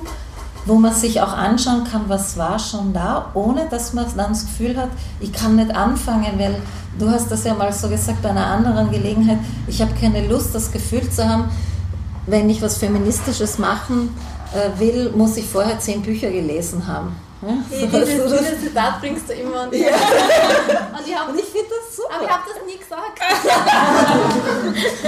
okay, okay. Okay. Ja. Wenigstens sinngemäß gesagt, oder? Ja, Nein, es, es, ist nicht sinngemäß gesagt. Aha, ich kann okay. das jetzt nochmal sagen, wie das war. Ja, okay. Nämlich, es war so, dass äh, das war eine Runde von Diskutantinnen und äh, die eine Diskutantin hat sich eben bei den Männern, die da waren, bedankt. Und ähm, das war also für mich auch nicht, nicht cool, dass sie das äh, gemacht hat. Und es war eben auch diese Kritik von den äh, zwei Gesellschaften, also von zwei der alte Feminismus und der neue Feminismus und warum macht man nicht was bei Sachen, die schon da sind, warum macht man nicht Sachen, über, über die schon da sind. Und ähm, dann warst du schon so heiß am Ende der Diskussion, hast halt das dann aufgeschaut und hast gesagt, nein, und bei mir bedankt sich niemand, dass, ich, dass ich da bin und, das, und bei den Männern wird sich bedanken und es war ein Punkt und es war richtig, aber äh, ihr ist in dem Moment halt alles aufgefallen und, und, und ich, ich, weiß das halt in dem Moment, also ich kenne sie ja, sie hat das nicht persönlich und böse gemeint und so. Und irgendwie ist da auch so diese Angst, wenn man, also dieses, ja, das, das, das, also für sie war das in dem Moment, glaube ich, total schrecklich, dass sie da irgendwie so bloßgestellt wurde, wurde. Und, und deswegen habe ich gesagt, also das, vielleicht ist das ein Grund, warum man dann sich nicht traut, zu anderen Initiativen dazugehen, wenn das die Reaktion ist auf, auf was, was man sagt. Und wenn man gerade in diesem Stadium ist, wo man halt noch nicht alles richtig macht, darf man dann nichts machen. Also man kann sich ja nur ähm, stetig weiterentwickeln. Für mich war das nicht, man muss keine Bücher gelesen haben, ich lese selber sehr gerne sehr viele Bücher. Ich habe auch studiert, ich habe auch einen Genderkurs auf meiner Uni besucht und habe im Zuge dessen viele Bücher gelesen. Aber äh, was ich meine ist halt, dass man dass, dass, dass auch irgendwie so dieses, dieser Raum geschaffen wird, dass man, dass man was sagt, dass man Kritik empfangen kann, aber dass es nicht äh, so ist, dass man irgendwie schon sich gar nicht mehr traut, irgendwas zu sagen, weil man einfach Angst hat vor der Reaktion. Und ja, ich finde auch nicht, dass man sich bei einer Veranstaltung bei Männern explizit bedanken muss, dass sie sich mit dem Thema Vulva auseinandersetzen. Aber mhm. es waren die Schlussworte und sie, mhm. ich wollte sie nicht, also das, das ja. Genau, also das bezieht sich auf eine andere mhm. Veranstaltung und ich fand das ja damals, das was ich so in Erinnerung genommen habe, aber offenbar nicht stimmt. Ich fand das schon, aber so wie ich es gehört habe, was ja offenbar ein eigenes kreatives Hören war, aber schon noch interessant, äh, die Vorstellung, also was ich, also die Vorstellung, quasi, dass es auch lähmend ist, das Gefühl zu haben, oh, vielleicht gibt es da schon was oder ähm, äh, was, was ist quasi, wofür wird man dann kritisiert, wenn man Lust hat, man will was machen, man will was sagen, man bringt sich ein und dass dann so ein ein Gefühl von Angst produziert wird von Leuten, wie in dem Fall ja auch ich damals, und das war ja auch wirklich meine Lehre, das habe ich ja auch gesehen, und ich war dann eben auch schon zu sauer, um das konstruktiver zu betreiben, ähm, die, dass so ein Gefühl von Angst produziert wird, was, also, also wie kann man damit tun? Das beschäftigt ja. mich nach wie vor, ja? weil ich finde sie einerseits super, diese Haltung von wir machen einfach einmal, ja?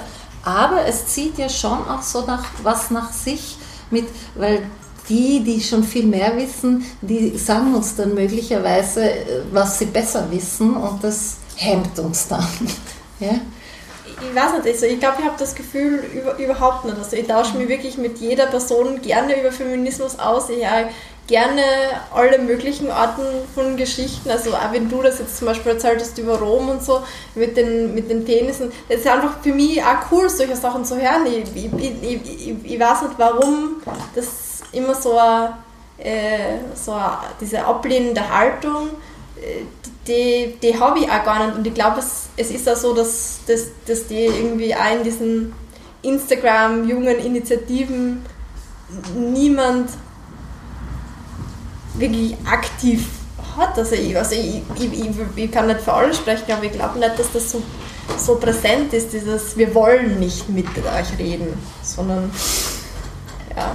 Ich glaube sogar, das ist das Gegenteil. Man basht richtig rein, man liebt diese Online-Diskussionen. Es ist so viele Themen werden online gestartet, weil Person A postet das, dann Person B hat nichts damit zu tun, aber rennt rein und schreibt dann diesen Kommentar. und dann kann man das echt in den Kommentaren verfolgen, diese ganze Diskussion, wie es eskaliert. Also ich glaube sogar, dass Leute sehr diskussionsoffen sind und es gar nicht mehr darum geht, dass man Ahnung hat oder dass man belesen hat, aber man hat eine Meinung zu diesem einen Satz, der da steht und daraufhin wird losdiskutiert. Und das Internet macht das so schön bequem von zu Hause oder wo man halt ist. Und deswegen ähm, habe ich das Gefühl, dass so diese Diskussion, der Austausch, auch wenn er nicht immer konstruktiv ist, sehr oft ignorant ist und sehr oft nur bösartig ist, trotzdem viel öfter da ist, als es vielleicht früher war. Weil auch die ähm, Leute, die darüber nachdenken dürfen, die darüber sich, darin sich engagieren dürfen, nicht immer Akademikerinnen sein müssen. Und es müssen nicht immer Wissenschaftlerinnen sein, sondern jeder Mensch, der will, kann sich feministisch betätigen und wenn es noch so klein ist. Und das ist es, deswegen glaube ich, ist der Feminismus jetzt auch so groß oder wirkt so groß, wie er noch nie wirkte und so mhm. wichtig und allgegenwärtig. Und also einfach zu dem Thema zum Austausch. Ja, es stimmt schon, dass es immer noch Leute gibt, die sagen, du bist keine Feministin, sehr ruhig. Ähm, andererseits ist der Austausch sehr, sehr, sehr, sehr präsent. Mhm. Ja, ja. Ich finde es immer sehr wichtig, sich zu überlegen, ähm, wo wollen wir als Feministinnen hin. Und ich glaube auch, wir wollen dieses Male Privilege, das es gibt, gar weltweit ein bisschen brechen, ein bisschen sehr brechen. Und ich frage mich in so einer Runde, wenn hier nur Männer sitzen würden und sagen, also ich habe meinen Business Circle, gegründet und mit meinen fünf besten Freunden und wir helfen uns und wir schauen, dass wir weiterkommen und wir schauen, dass wir die besten Positionen kriegen, würde irgendeiner davon sagen, naja, machst du das richtig? Keiner würde sagen. Sie würden sagen, boah, ich mache noch ein besseres. Und ich glaube, das ist etwas, was ich von auch davon abschauen können, zu sagen, beschäftigen wir uns nicht miteinander, was jeder andere voneinander denkt oder, oder was welche Definition sie lebt, ja, sondern unterstützen wir uns, dass wir mehr machen, ja, dass wir unser gemeinsames Ziel irgendwie umsetzen. Und da trägt jeder dazu bei, auf ihre gewisse Art. Ich, ich sehe das als, äh, irgendwie, was du sagen willst, dass glaube ich so gemeinsame Schnittmengen finden und sie gegenseitig befruchten. Vielleicht, wenn wir uns in dieser Diskussion austauschen, werden wir danach ausgehen und werden sagen, hey, heute habe ich coole Sachen gelernt, die ich vorher nicht gewusst habe mhm. habe mich mit Sachen auseinandergesetzt, mit denen ich vorher nicht, also über die ich vorher nicht geredet habe. Und ich glaube halt dieses, dieses ja, wir, wir, wir, auch wenn wir alle auf unsere Arten so Feminismus vielleicht jeder von uns ein bisschen anders lebt, finde ich, das gehört eigentlich noch viel mehr gefördert, dieser Austausch, dieses gegenseitige äh, Vernetzen, dieses Austauschen, was gibt's und was macht ihr so und wie ist Eierzugang und man kann so viel von anderen lernen. Das ist eigentlich das, was für mich an Viva la Volva im letzten Jahr eigentlich das Coolste war, dass ich so viele interessante Frauen kennengelernt habe und Männer auch und, und, alle Menschen, die ich kennengelernt habe, die, die waren, es war irgendwie so einfach, ich habe so viel gelernt im letzten Jahr und das würde ich nicht missen wollen und ich glaube nicht, dass es so Ignoranz ist, dass man sagt, ich will nichts lernen, weil ich glaube, das aber eigentlich ist deine Position gegen eine Kontraposition gegen ihre, die was machen will und was umsetzen will. Und du willst lernen, du willst Diskurse, du willst Geschichten hören. Naja, Diskurse und Lernen Geschichten hören kann ja was umsetzen. Das ist der erste Schritt, wie, wie, wie, wie es, wie es in, in was geht. Also ich glaube, aus jedem Diskurs gedeiht irgendwas daraus. Also ich glaube, das ist auch zum Beispiel aus unserem äh, Zusammentreffen ist diese Diskussion entstanden und das ist schon eine Aktion. Also dass wir heute alle da sitzen und über das Thema diskutieren, das ist eine Aktion. Und äh, ich finde sowas braucht es eigentlich viel mehr und da will ich wirklich Danke sagen, Maike an die, weil das ist nicht normal, dass man nach der Veranstaltung, vor allem wenn man sich so angerannt ist wie wir beide, dass man dann hingeht und sagt, hey du, lass uns das doch mal diskutieren. und, und, und das ist einfach richtig, richtig cool und ich finde, das hat mehr gemacht. Hat was von einem Schlusswort in der Form. Ja, ja, ja, ja.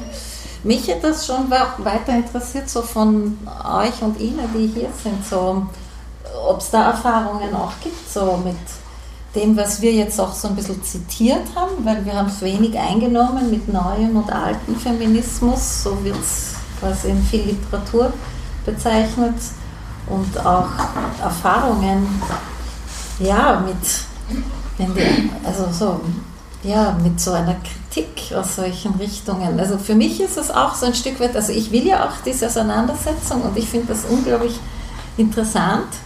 Ähm, was mich wirklich auch, also so, ich denke mir, wieso hat jede Generation ihre Genitalbücher, ein Stück weit, ja, äh, hat einerseits schon damit zu tun, dass es offenbar ja nicht erfolgreich genug war. Ja?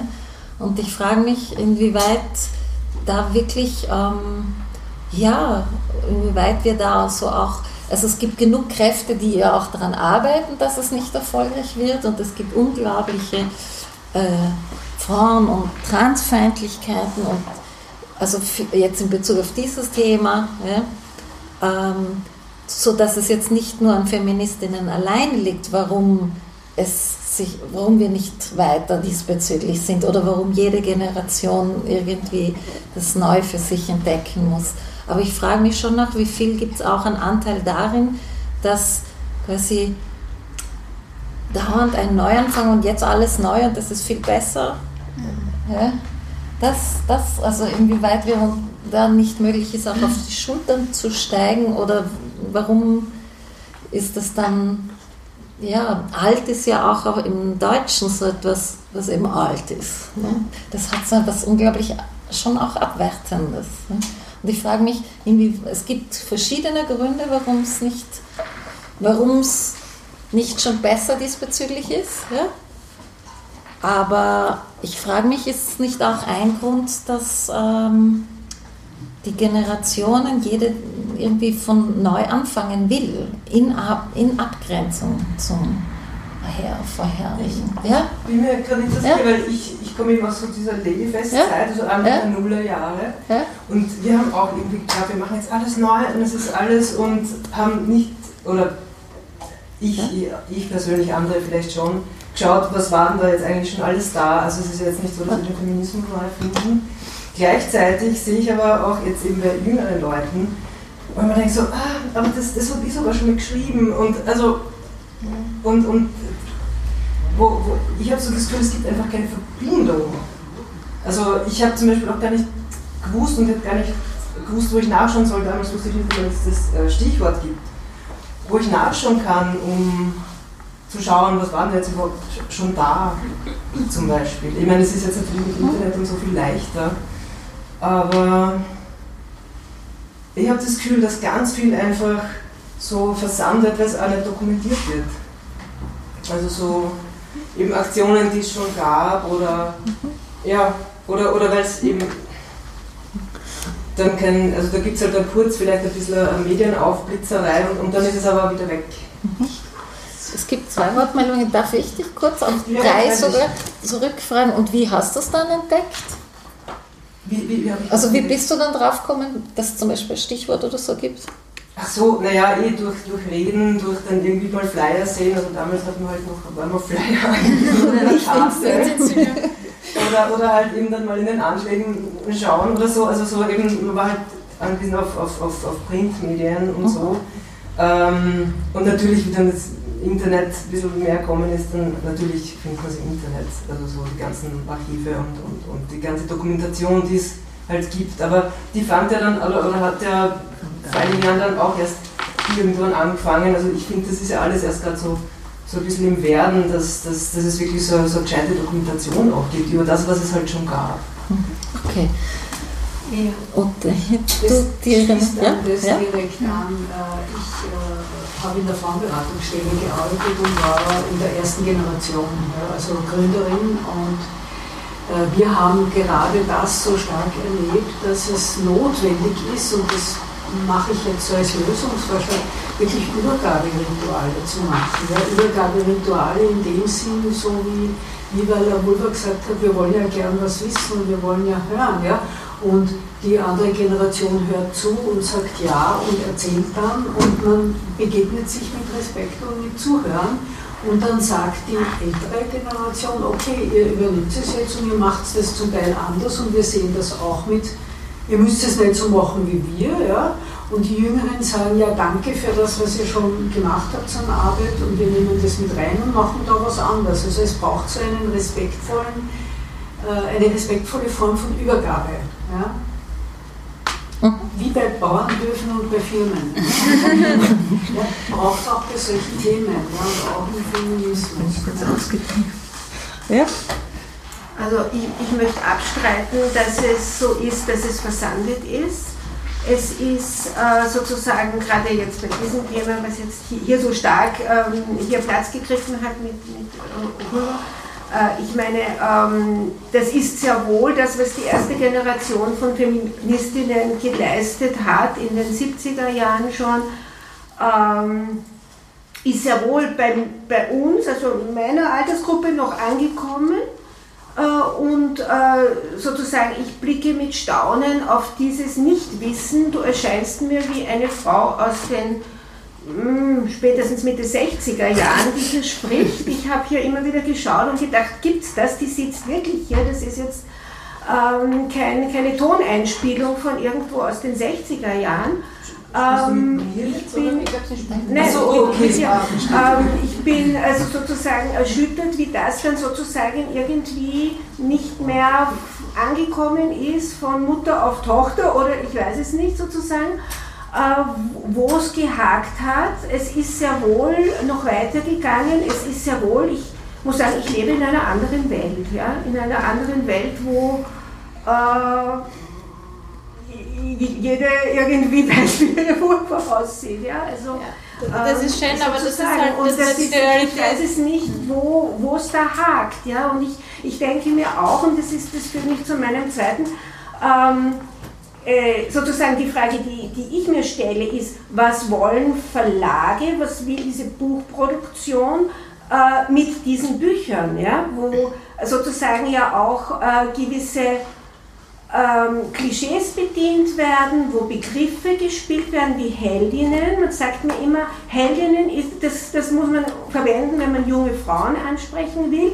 Frage, muss man das denn wirklich? Kommt dieser Begriff denn wirklich so gut an? Ist diese Kritik am Heldinnenbegriff aus der Linken, aus der Frauenbewegung, Heldinnenbegriff, äh, wirklich völlig äh, weg? Ist das gar kein Thema mehr? Keine hat jetzt irgendwie darauf Bezug genommen, dass da am Titel äh, zweifach Heldinnen steht. Meine, wa- was ist das? Ja? Ähm, sozusagen, wie, wie, wie geht ihr damit um? Das hätte mich jetzt eigentlich noch interessiert. Ja? Sozusagen, was wird äh, in Buchproduktionen und die Verlagsprospekte sind ja voll von Sachen wie diesen. Äh, was will das? Ja? Warum greifen die das auf? Warum stürzen sich alle auf gewisse Femini- Feministinnen und treten Debatten los, die Nischenthema eigentlich sind, angesichts dessen, was wirklich besprochen werden müsste? Äh, warum halten wir uns sozusagen mit dem auf?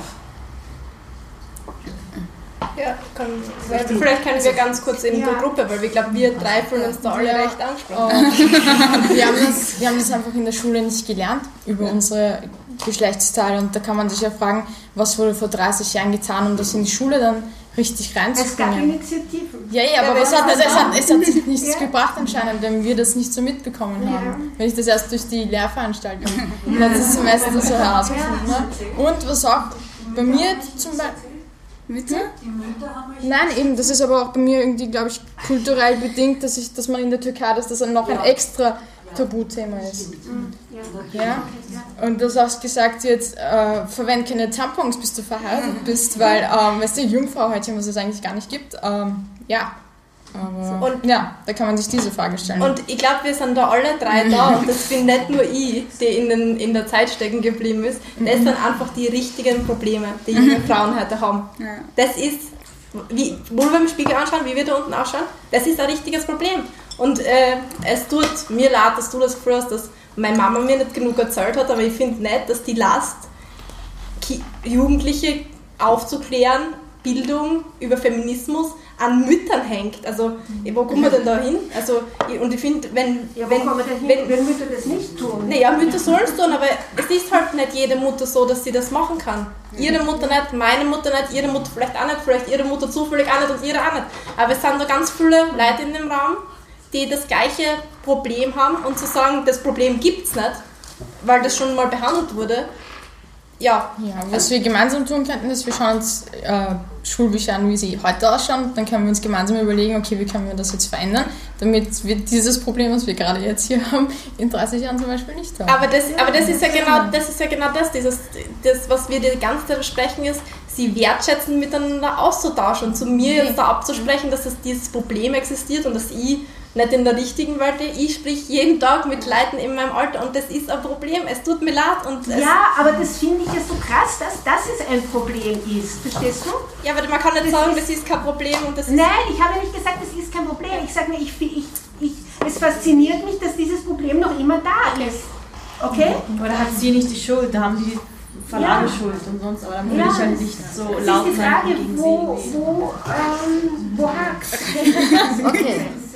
Also die, Ich, ich wollte nur in einer Sache einhaken, dass ich glaube, nicht glaube, dass wir dieses Problem der Generations- der Wissenübergabe auf den Feminismus beschränken können. Das ist überall das Thema. Wenn man sich, zum Beispiel wie ich mich sehr mit Musik beschäftigt, dann heißt es auch immer, ja, wir respektieren die Alten, die Klassiker nicht mehr genug. Das ist, in, ist so oft ein Thema, dass Wissen nicht an die neuen Generationen übertragen wird und die neue Generation alles anders machen möchte, weil wir sind jetzt jung und wir sind frisch und die Alten sind weg.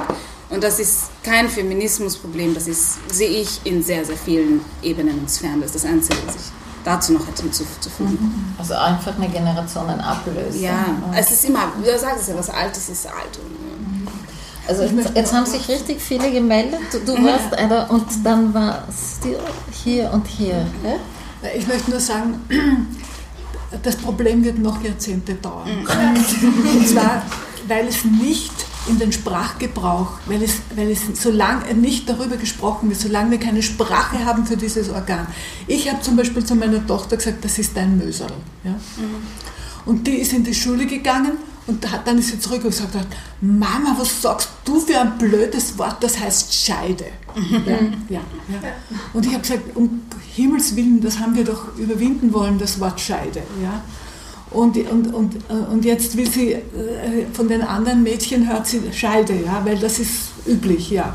Und, und ich habe ihr erklärt, das ist ein, ein winziger Teil davon, ja. Und äh, ja, solange wir, und Vulva, das ist wieder so ein Luxuswort, gell? Vulva, wer sagt schon Vulva? Das ist ein, tolles Wort, ja. Es, aber es ist auch wieder ein, ein, ein Wort, das nicht in den Sprachgebrauch, das lange, lange, lange braucht, bis es in den Sprachgebrauch eingeht dass die Leute da draußen sagen, wie geht's deiner Vulva? Sagen ja auch immer noch Schamlippen. Und dann sagt man noch Schamlippen ja, und, und all diese Dinge. Also ich glaube, die Frage Und- an sich, wie es meiner Vulva geht, habe ich noch nie gehört. Nein, du nicht. Das fragst du nicht.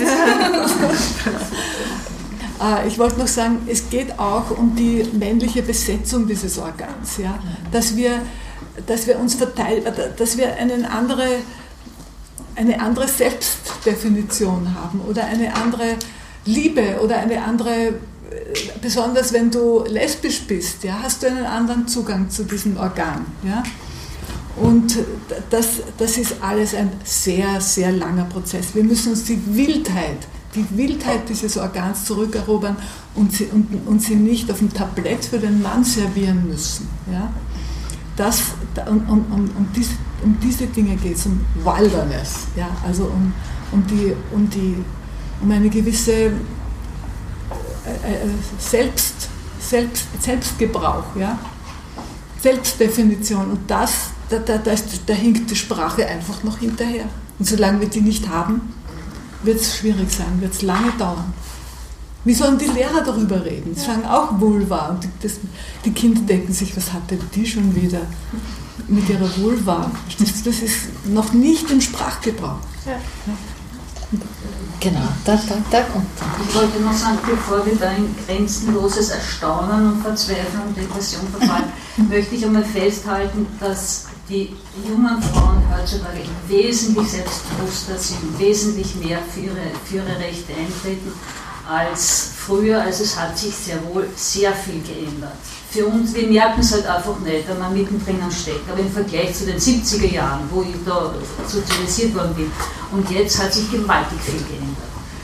Und das Zweite, was ich sagen wollte, ist, dass das ein ganz normaler Lernprozess ist. Kinder lernen, wenn sie Dinge neu, für, sie neu, für sich neu entdecken und, und äh, man kann ihnen nur Hilfestellungen geben und sagen, greift es nicht dahin, weil das ist Hass. Aber lernen tut jedes Kind, indem es äh, äh, neugierig ist und selbst Erfahrungen macht. Ich finde es selbstverständlich, dass die Jungen es immer wieder neu machen. Ich finde da überhaupt, überhaupt kein Problem dabei. Ich möchte selber sehen, was los ist. Ich verlasse mich nicht darauf, was meine Mutter oder Großmutter mir erzählt.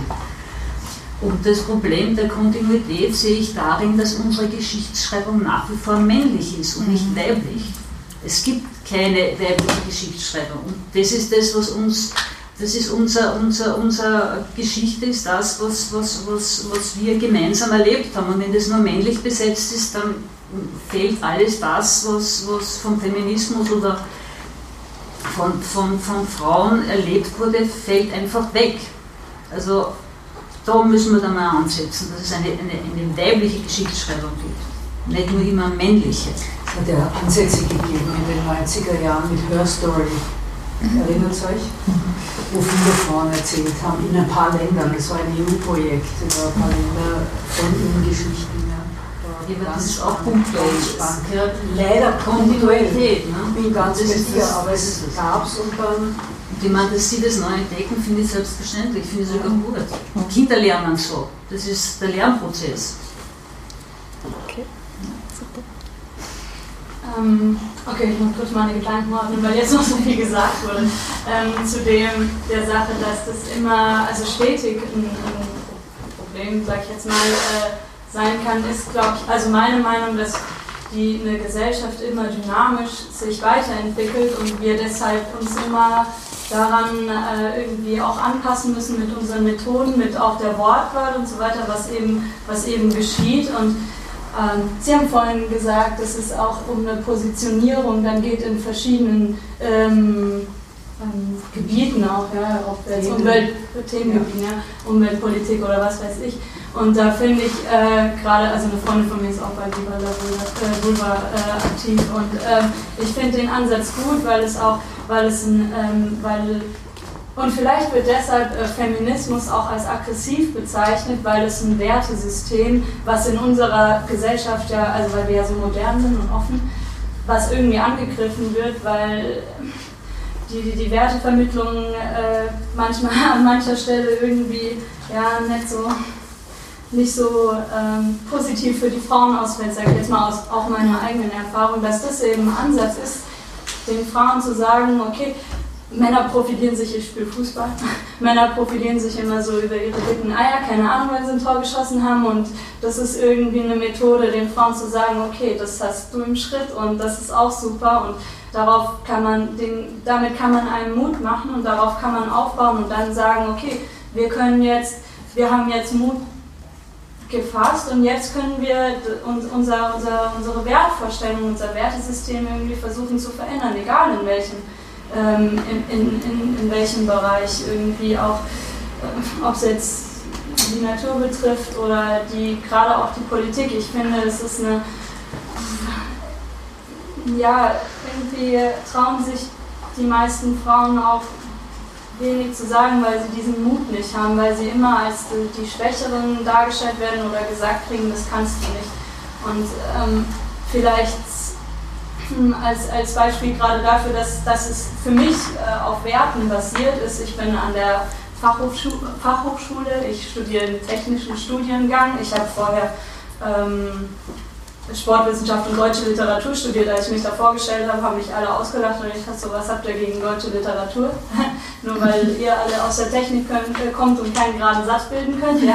Nur eine Art. Und ähm, auch heute hatte ich einen, einen Lehrenden vor mir, der dann, der total kompetent über Wirtschaft geredet hat und dann kam auf einmal so, wir hatten halt verschiedene Themen und so weiter und dann kam, ja, äh, mit dem Schmiergeld, da kann man sich dann Alkohol kaufen und ja, das andere will ich nicht erwähnen und, und äh, guckte mich so an und ich so, hm, okay. Und äh, vorher kam irgendwie sowas von, von wegen, ähm, na, was war das jetzt? Jetzt habe ich total den Faden verloren.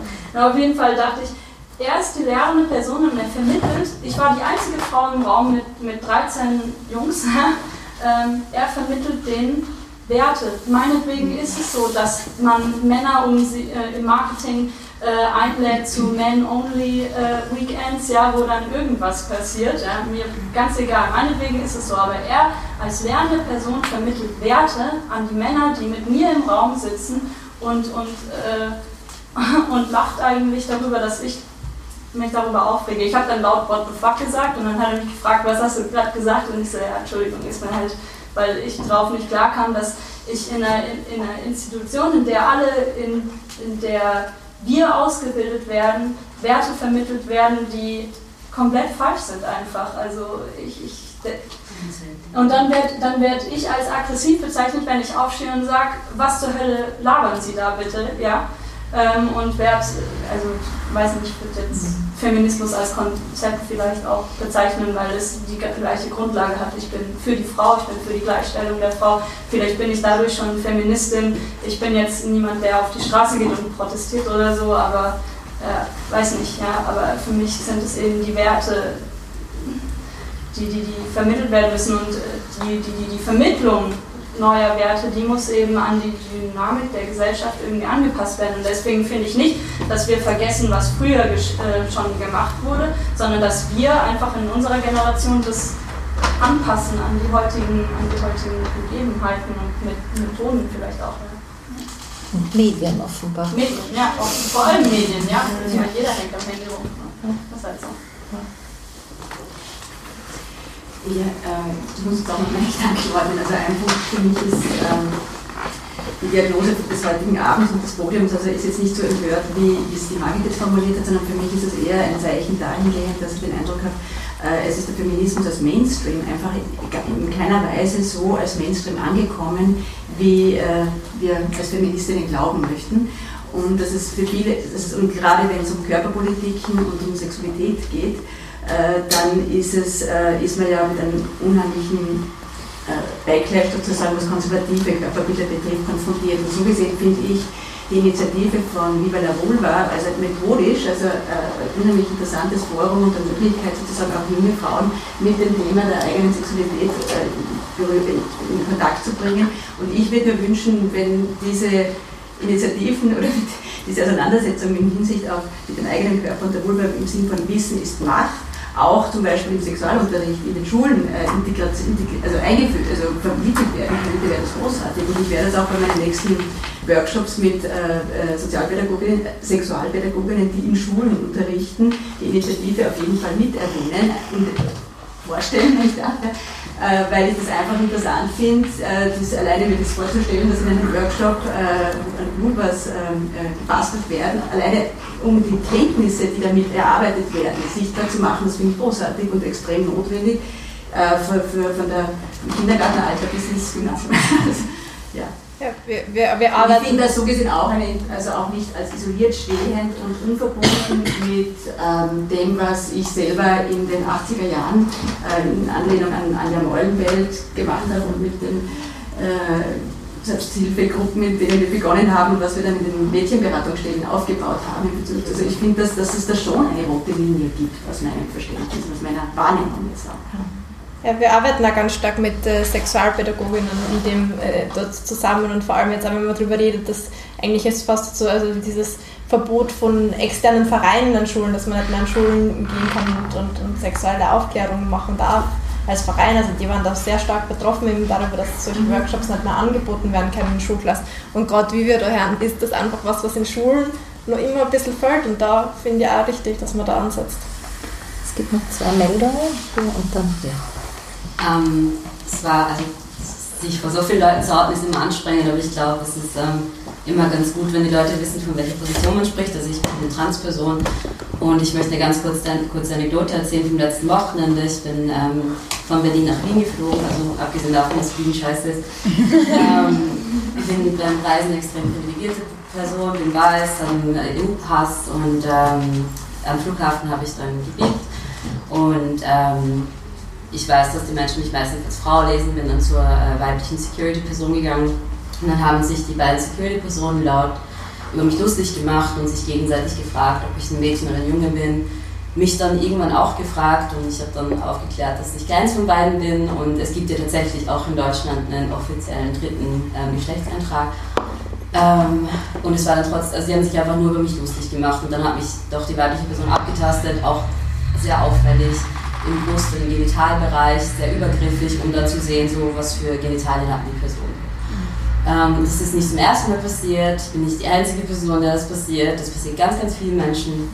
Ähm, und ich möchte sagen, dass ich erstaunt war ähm, und sehr gespannt und jetzt im Nachhinein sehr enttäuscht, dass hier bei so einem feministischen Panel extrem viel über die Vulva als das weibliche Geschlechtsorgan mhm gesprochen wurde, generell einfach viel über diese, also vorher hat es auch schon erwähnt, mit ähm, Gleichsetzung von Frauen und Natur, ich glaube, du hast es gesagt. Und das, also so dies, ich muss einfach sagen, ich bin extrem enttäuscht, was für mich einfach so anstrengend ist, sowas ständig zu hören und unsichtbar gemacht zu werden als nicht-binäre Person. Ich an die ganzen Trans-Frauen denke, die sich von, ich nenne es mal Pussy-Feminismus, extremst ausgeschlossen fühlen und das auch sind und gleichzeitig ähm, zum Beispiel Transmänner oder nicht-binäre Personen, die eine Vulva haben, sich aber nicht als Frau sehen, oder auch einfach Intersex-Personen, die ganz unterschiedliche Genitalien haben. Ähm, ja, und ich, also ihr habt ja alle gesagt, ihr nehmt gerne Kritik an und ich würde das gerne einfach so weitergeben und ich glaube, da gibt es auch viel, wo man sich selber austauschen kann und weiterbilden und ja, ich würde euch bitten, darauf zu achten in Zukunft. Danke. Danke. Ja. Jetzt stimmt dieses schöne Wort zu ergreifen, weil das nochmal eine Problematik ist, mit der ich mich auch oft konfrontiert fühle, äh, weil ich mich in meinem Sprachgebrauch schwer tue. Auch im, im Schreiben und im Kommunizieren, auch zum Beispiel äh, online, wo es immer kürzer werden muss und dann, ähm, ja. Ich wollte aber eigentlich einen Appell, äh, also das Vor äh, diese Möglichkeit hier nutzen, einen kurzen Appell an die Solidarität nochmal zu machen, äh, weil ich das Gefühl habe, immer ganz stark, wenn man an den Gedanken, also wenn man daran denkt, dass man immer sagt, äh, die, das Patriarchat zum Beispiel als nicht als Feindbild, sondern einfach ähm, als überstehende Macht und äh, wir unter Anführungszeichen als Frauen als Unterdrückte, dann gilt es ja auch als äh, Mittel, die unterdrückte Gruppe untereinander aufeinander ähm, nicht zu hetzen, also das kann man heutzutage glaube ich nicht mehr sagen, aber dann geht es ja auch darum, die unterdrückte Gruppe unterdrückt zu halten, indem man schaut, dass sie sich natürlich nicht verbündet. Und äh, ich glaube, da ist Solidarität nochmal äh, ein ganz wichtiger Aspekt und diesen Appell wollte ich hier gerade nochmal einbringen, dass es um Zusammenarbeit geht und ähm, dass ich es auch zum Beispiel in Ordnung finde, wenn ähm, sich die eine Gruppe dafür ansetzt und die andere dafür und dann arbeitet man aber zusammen, aber dann können zwei Gruppen genau das abdecken, was. Ähm, ja, genau, danke. Super, danke. Ja. Ja, wir kommen eh auch zum Schluss. Ähm, ich würde einfach sagen, in der umgekehrten Reihenfolge. Ähm, so auf die Schnelle. Also ich denke, innerhalb doch einigermaßen kurzer Zeit sind wir extrem äh, weit in vielem gekommen und ich merke für mich, das Bedürfnis weiter zu diskutieren, bessere Bücher mit euch zu diskutieren. Wieso? ja, ähm, und irgendwie dran zu bleiben. Also ich merke, also so, für jetzt reicht es auch mal. Mhm. Ja? Und ich möchte auch gleich sagen, dass ich habe einen Tisch reserviert und Raum, weil wir hier um 21 Uhr raus müssen. Gleich da drüben am Karmeliterplatz äh, 25 im Thema. Da können wir dann quasi informell weiter diskutieren. Äh, Karmeliter Markt, Entschuldigung, danke, richtig, richtig. Karmeliter Markt 25 gleich da vorne. Ich ende jetzt einfach damit, dass äh, ich, ich, ich finde, wir sind sehr weit gekommen.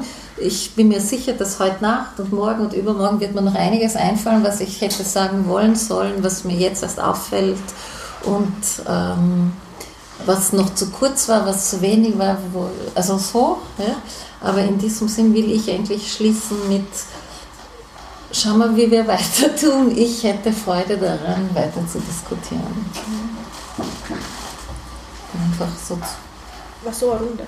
Okay, äh, ja, dann äh, würde ich mal Danke sagen für vielen, den vielen Input, auch von den ganzen Leuten, die heute gekommen sind, um mit uns das Thema zu diskutieren. Das war wirklich äh, sehr insightful, ich glaube für alle von uns. Also wir haben, denke ich, uns gut ausgetauscht. Ich finde, wie gesagt, dass das eigentlich äh, mehr passieren muss und nicht nur Anschuldigungen gegenüber einer anderen Generation äh, gebracht werden soll und das beziehe in beide Richtungen. Die, die, die einen, die sagen, ja, warum nehmt ihr nicht das? Die anderen, die sagen, ah, wir müssen alles neu machen, sondern einfach ein Austausch, wo man sie gegenseitig auch mit Respekt behandelt und nicht äh, einander beschuldigt. Und ich finde, das haben wir heute da zum ersten Mal ein bisschen eingeleitet und ähm, ich möchte mich einfach bedanken, dass an allen, die da beteiligt waren, dass äh, das Event so, wie es jetzt war, möglich war. Ja, ich wollte ich will mich auch bedanken, dass ich dabei sein durfte. Ich habe noch nie bei so einer Diskussion mitgemacht, ich bin ziemlich nervös. ähm, danke vor, vor, allem für den vorletzten, ja. für das vorletzte Kommentar, das werde ich mitnehmen, das war voll berechtigt und wichtig. Ähm, und ja, ich habe einiges mitgenommen. Ich hoffe, wir alle haben viel mitgenommen. Ja, ich möchte mich auch beim Stichwort bedanken für, die, für diese Einladung zu diesem Gespräch. Ich habe ich es sehr spannend gefunden und, und aufregend eigentlich.